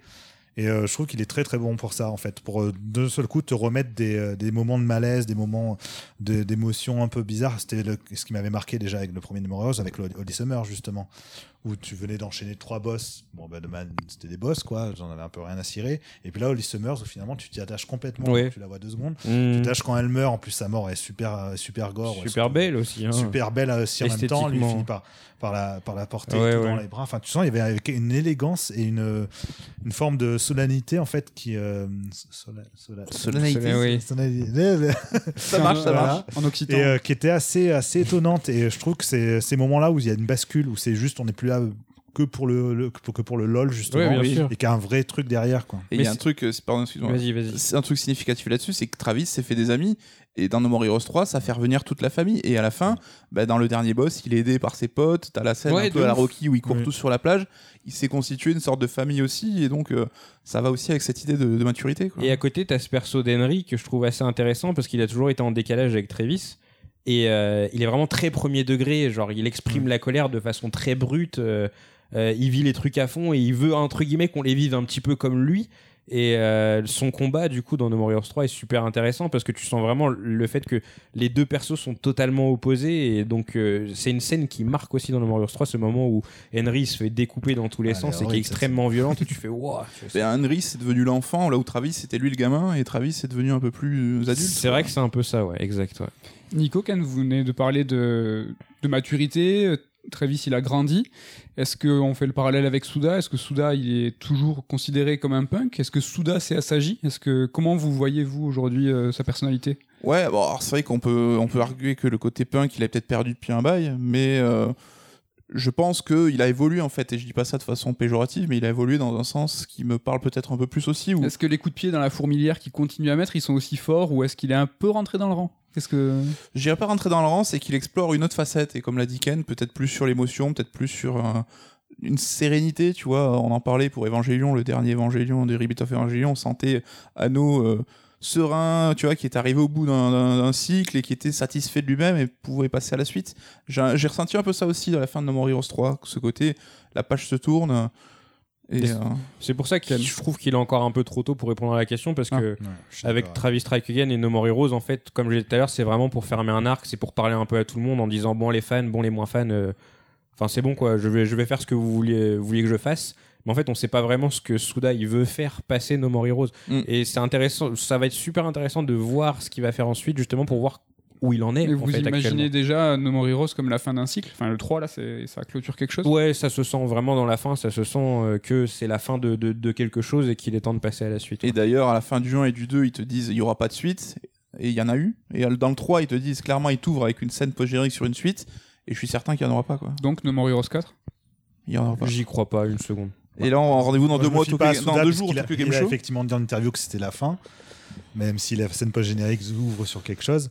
Mais euh, j'aimerais bien que ce soit vraiment fini, No More Heroes, qu'on arrête. Quoi. Est-ce que vous pouvez euh, nous parler euh, des, euh, des, des jumeaux, du petit-fils euh, Il y a des, ouv- des ouvertures, il y a l'espace, il y a le temps. euh, Bah, il y a des choses à encore faire. en plus, oui, ils ouvrent encore plus l'histoire où Travis se retrouve avec des jumeaux qui viennent du futur pour, euh, pour tuer le- l'envahisseur, donc le père du, de l'alien qu'on vient de buter. Qui one-shot. Et il y a même son petit-fils, donc qui vient aussi du futur et ce qui était un boss qu'on avait affronté euh, sans trop le savoir, même s'il nous appelait Grandpa. Donc, oui, pendant le combat, le troisième, euh, tu pouvais avoir un indice quand même. Oui, enfin, tu sentais qu'il y avait une embrouille, quoi. Mais Après, euh, tu savais pas s'il t'appelait comme ça parce que, genre, euh, t'es un t'étais vieux, vieux, ouais. pour lui ou si Ah, parce si, qu'il y avait un vrai lien de. Moi, je- de suite, j'étais sur le délire, c'est son petit-fils. il Bah, en fait, moi, je, l'ai compris à la, toute fin quand Travis il a essayé de le buter. Ouais. Il y avait un truc qui bloquait, il arrivait pas Oui, à tuer. plus, je me suis dit, bon, bah là, ouais, c'est clair. Surtout qu'en plus, elle débarque en, Sylvia en disant Mais tu as toujours pas compris. euh, je crois qu'elle lui dit. Genre, Oui, oui, au-delà de ça, c'est que Sylvia, elle débarque avec une tenue, euh, genre avec un petit haut léopard, et qui est typique des, des, des, des grand-mères japonaises, en fait. Et au moment où j'ai vu ça, je me suis dit, bon, bah, Sylvia, c'est la grand-mère, Travis, c'est le grand-père, donc Ouais. c'est le petit-fils. Mais c'est vrai que c'était pas totalement évident, et qu'à la fin, du coup, c'est clair et net, il le dit, ouais, bah, je suis ton petit-fils venu du futur, et ça, c'est ma mère. Enfin, voilà, quoi. Et ils partent clairement vers une nouvelle aventure euh, à la toute fin du jeu, quoi. Mais là, on voit la faille temporelle, il, dit- il invite, il dit vas-y, viens Ouais, Travis, quoi. Donc, vous, Damien, t'y crois pas, No More Heroes 4 Toi, oui. Non, et puis pour moi, justement, ça serait trop bien que ça s'arrête là-dessus parce que ça rebouclerait avec ce que j'avais adoré avec la fin du 1, c'est-à-dire la fin du 1 où le scénario il partait dans, dans de l'absurde, justement, où ça mettait, euh, ça ajoutait ce twist sur twist au point où c'est euh, presque abstrait, quoi. Euh, on se retrouvait avec le. Ah, on tue son père qui a la même dizaine que Dark Vador, puis ensuite on avait euh, la demi-sœur, euh, enfin Jean, justement, qui racontait son histoire en mode censuré justement parce que son histoire était trop euh, horrible. D'ailleurs, on peut l'avoir en, en version normale sur YouTube hein, si vous voulez. Et puis ensuite, il y avait son frère jumeau, donc Henry, qui débarquait. Enfin, c'était n'importe quoi. Et lui-même lui disait, mais genre, comment ça, frère jumeau À ce Mmh. moment-là de l'histoire que tu me le dis et tout, qu'est-ce que c'est que ça? Enfin, Des trucs complètement ridicules. Et je trouve que. Et donc après, on se retrouve avec la scène post-générique où là, carrément, il y avait une gamine qui s'appelait euh, Jean et tout, qui avait un peu la même tête que Sylvia. euh, et Sylvia qui dit, ah, bah, dommage qu'il n'y aura jamais de suite. Voilà, il avait poussé pour moi au maximum le, le- ce que peut être une narration qui n'a plus aucun sens tellement elle va loin dans les twists. Et je trouve que là, on retrouve un peu ça dans, dans cette scène post-générique où c'est euh, voilà, c'est absurde, quoi, les voyages dans le temps. Ouais, ça trucs, part allez, dans tous bon. les sens. ça veut plus rien dire. On peut, on peut s'arrêter là, tu vois. Donc il y aura peut-être pas de No More Heroes 4, mais il y aura peut-être euh, autre chose. C'est vrai qu'à la fin du jeu, il se passe quelque chose. Il y a une ouverture. Nico, tu peux peut-être nous, raconter un film No More Heroes par Takahashi Miike. Est-ce qu'on y croit? Oui, bon, Takashi Miike est plus que cité dans tout No More Heroes 3, c'est qu'il y a des interludes podcast pendant le jeu où Travis discute avec euh, Bishop, c'est ça? Ouais. de, de la filmo de, de Miike. Et Miike, c'est lui-même qui vient ouvrir le cercueil pour ressusciter Travis. Et là, Travis, en tant que fan, euh, il lui demande est-ce que vous pouvez faire un film No More Heroes Alors, est-ce que c'est un vœu pieux de Souda et qu'il voit la réaction des fans pour essayer de pousser derrière? Ou est-ce qu'il y a peut-être déjà un deal de signé On sait pas. hein. Mais. euh, moi, je serais chaud parce que je pense que Mickey, ça peut coller à fond. Euh, Il y aura forcément les Souda pas loin. Je serais bien chaud pour voir ça. Dans euh, une interview, en tout cas, Souda, euh, qui date d'avant No More Heroes 3, Souda disait qu'il aimerait beaucoup faire un No More Heroes, le film, réalisé par Takashi Miike ou par James Gunn. Alors, il y a une option qui est plus intéressante que l'autre. Mais euh, voilà. Après, c'est Souza qui le veut, donc euh, il, il s'aime bien. Euh, oui, il aime bien. Bah, de toute façon, James Gunn, non, mais James Gunn a écrit Lollipop Chainsaw, c'est pour ça. Oui, bien sûr. Hein, donc, ils ont, ils ont parti. Il est jaloux un peu. Ouais, t'as je crois. Ouais. Il, il aurait dû. Il voudrait être le BFF de Souda. Ouais. Damien. Ken, ce film, t'as envie de le voir? Non. D'accord. À la semaine T'as prochaine. pas envie de le voir, mais est-ce que t'y crois? Euh, pff, non plus. Ok. Ouais. Moi, j'ai envie de le voir s'ils en font un truc extrême. Vraiment, ou euh, genre ben, un vrai Deadpool, quoi. euh, ouais, mais un truc avec Ah oui, faut Un truc qui des pète, têtes. un faut- truc ouais, non, ouais. pas, pas, pas ça ça je m'en fous qu'ils coupent des têtes ou de la violence ultra violence c'est pas c'est pas ce qui est intéressant c'est justement la démarche de Souda c'est quoi? C'est on l'a dit tout le long de l'émission c'est des mélanges artistiques bah, tu fais un film qui pète tous les codes euh, visuels esthétiques tu, il passe d'un genre à l'autre euh, d'une séquence à l'autre sans raison euh, Parce qu'il y a une cohérence, c'est qu'il a jamais trop de budget non plus, euh, Souda, donc euh, faire ça. euh, mais, euh, mais en mode Takashi Miike justement un film complètement claqué avec, Oui, avec voilà. trois bouts de ficelle mais euh, ça serait trop bien moi je pense que ce serait vraiment cool un côté très libre c'est ce qui m'a plu dans No More Heroes 3 c'est un sentiment d'avoir un jeu qui est libre artistiquement bah, de faire la même chose en film ça peut être sympa un petit direct tout DVD, allez, c'est sympa. Ouais, bah après Mickey, quoi. c'est souvent, c'est souvent le cas. Tellement productif. Je crois qu'on est sur la fin euh, de ce- cet épisode. Euh, les gars, est-ce que vous avez quelque chose à ajouter? Damien, Ken, on parle souvent de Souda entre midi et deux quand on mange. Là, il y a, c'est quelque chose, une parenthèse, un point final. euh, Est-ce que euh, vous avez un dernier truc à dire? Quelque chose sur le cœur à, à ancrer dans ce podcast?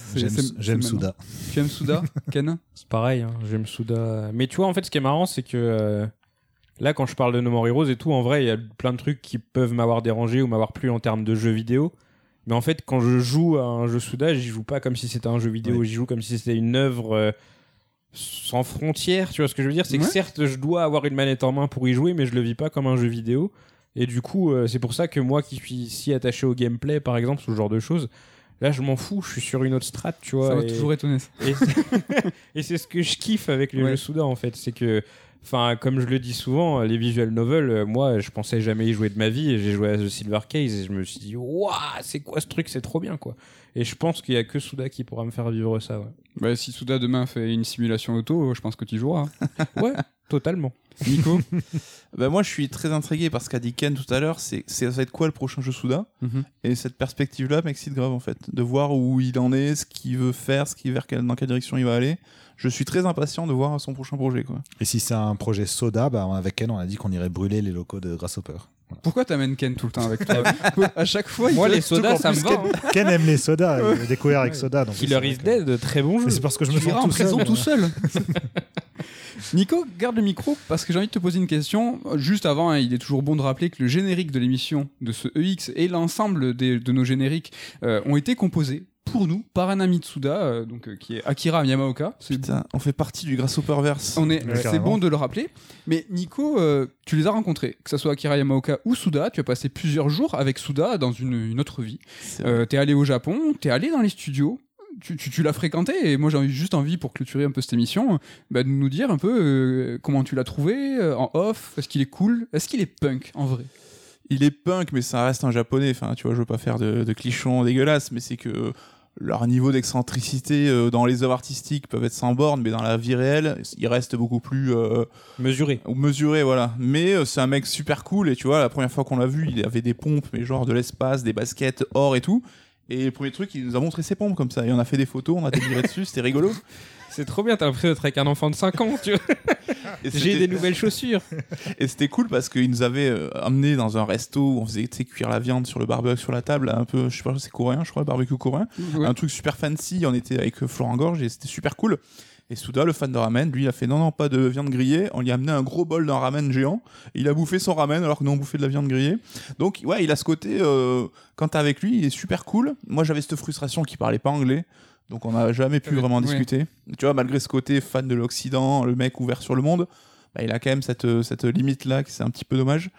Mais T'as pu euh, discuter avec des membres du studio. T'as vu le studio avec ce superbe graphe hein, de son Ouais. pote graffeur? Bah, c'était un peu triste parce qu'il déménageait dans un studio qui était super classe, super élégant, super grand vers un truc super petit. C'était au moment du rachat par euh, Gungo en fait Ok. où on était allé. Peut-être qu'ils ont encore déménagé depuis, je sais pas. Oui, donc Ouais, c'était peut-être un peu le début peut-être de- des vaches maigres De la- pour eux quelque De part. la quoi. dèche. Ils étaient en train de bosser sur Killer is Dead et euh, à l'époque j'ai vu ça, je dis putain ça a l'air trop bien, on dirait Killer 7. Voilà, Bon, je l'apprécie moins que Ken le jeu, mais bon bref. Et t'as croisé Akira Yamaoka Et Akira qui a Yamaoka composé aussi. nos génériques, c'est important de le rappeler. Et oui, non mais attends, Akira Eh. Yamaoka, Damien, a fait les génériques de nos émissions. Moi, ouais, je non, ça moi je suis, je suis, je, je réalise toujours pas, hein, je crois. C'est marrant parce qu'on a choisi euh, pour les EX euh, le, la version euh, altérée euh, Samba d'Amigo qui a Ça un fait petit très samba alors que c'est les, les émissions les plus longues et sérieuses. Donc voilà, ce son un petit peu rigolo à la fin. Voilà, bah, c'était des questions pour clôturer. Et comme tu l'as rencontré, je pense que Damien et Ken, ils, sont, ils ont le seum. Quoi. Merci, tu m'as rappelé de bons souvenirs. Et pour le coup, on va pas l'entendre à la fin de l'émission cette fois. N'est-ce pas? N'est-ce pas N'est-ce pas? Juste un dernier mot. Merci Damien, merci Ken, merci Nico pour cette belle analyse hein, de No More Heroes Merci. 3. Merci à toi pour cette présentation impeccable. de Souda. Il est probable hein, que nous revenions sur l'œuvre de Souda prochainement. Je sais pas. Qui sait? C'est l'heure de nous quitter. De vous remercier encore une fois et merci pour votre fidélité. Bye bye. Salut. Bye bye. Bye.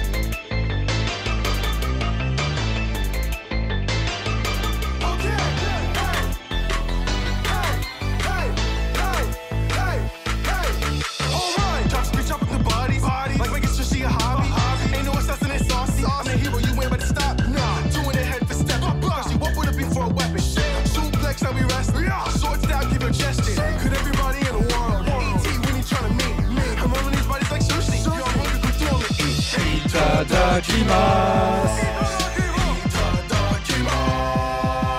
Wrap it up. Yeah. Wrap it up. I get the raw and I wrap it up. Yeah. Snagging up. Then with the beef, I'ma stack it up. Yeah. Better rice. I lay it down, then I nap it up. Whoa. I'm on a roll when I'm macking up. Yeah. Hey, roll it all. Roll it like a bowling ball.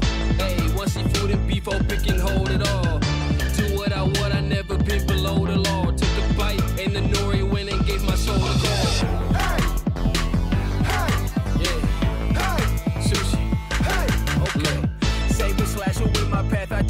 For clearly. I got LPs to make. I guess the haters didn't hear me. Nah. If you not about the job, you shouldn't get near me. Assassins fear me. My katana turn them to the kill. Killers turn to Tommy when they try to stop me. Sushi soldier, this became more than a hobby. Flames of passion burning hotter than wasabi. Not gonna stop till I'm number one. Better tell somebody, hold up. Uh, back to piling up the bodies, hold up. Uh-huh. My katana's hungry, so your time is over. Itadakimasu.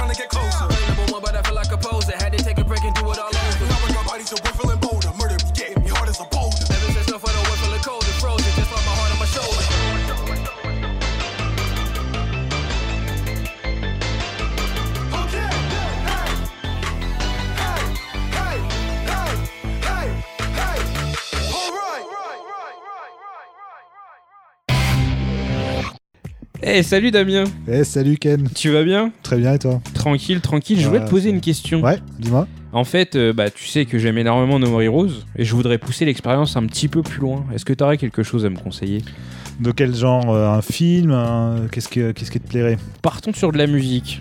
Partout sauf de la musique. Ouais. C'est bête parce que ce que j'avais prévu de conseiller, c'était un album musical. Ah, bah ça tombe bien. Du coup, je vais quand même te conseiller une musique, Ken. Moi, je vais conseiller l'album No More Heroes Dark Side, qui en plus, je crois que tu n'as même pas écouté. Eh ben non, c'est pour ça. voilà, donc ouais, non, c'est un album arrangé, euh, du coup, euh, basé sur les musiques du premier No More Heroes. Il y a, euh, je crois, 8-9 pistes, et c'est arrangé par diverses personnes. Donc, il n'y a pas du tout. Il y a Masafumi Takada, je crois, qui a arrangé un des morceaux, mais sinon, c'est d'autres artistes venus de divers horizons, du hip-hop, de l'électro, etc. Il y a aussi même le groupe de Noriko Ibino, donc The Outer Rim, qui était un groupe un Oui. peu, un peu jazz-like. Noriko Ibino, qui est le compositeur notamment de Metal Gear Solid 2 et 3. Mm. Et euh, ouais, non, il est trop cool cet album. Et je trouve qu'il va bien justement, encore une fois, dans l'esprit Souda, le mélange des genres. Et puis vu que la base musicale est excellente, euh, c'est sympa. Franchement, les, arrangements, ils sont un peu inégaux comme d'hab avec ce type d'album, mais il y a, y a de quoi se contenter et trouver des, des petites perles dedans. Voilà, donc c'est mon conseil. Tu voulais pas de musique, moi je te conseille de la musique. C'est comme ça que ça se passe. Toujours donner l'inverse de ce qu'attend la personne. Mais attends, je comprends pas, je t'avais demandé de la musique. Avant, j'ai compris que tu avais demandé pas de musique justement. Ah, j'avais dit de la musique. J'ai cru que tu avais dit tout sauf de la musique. Donc vraiment, ce, Partons de... ouais, ben voilà. Mais en plus, on se comprend même pas. Donc, C'est Voilà. ça. ce dialogue n'a aucun sens. Ce dialogue n'a pas de sens. On est dans, dans l'absurde. On est dans l'absurde. C'est du Souda.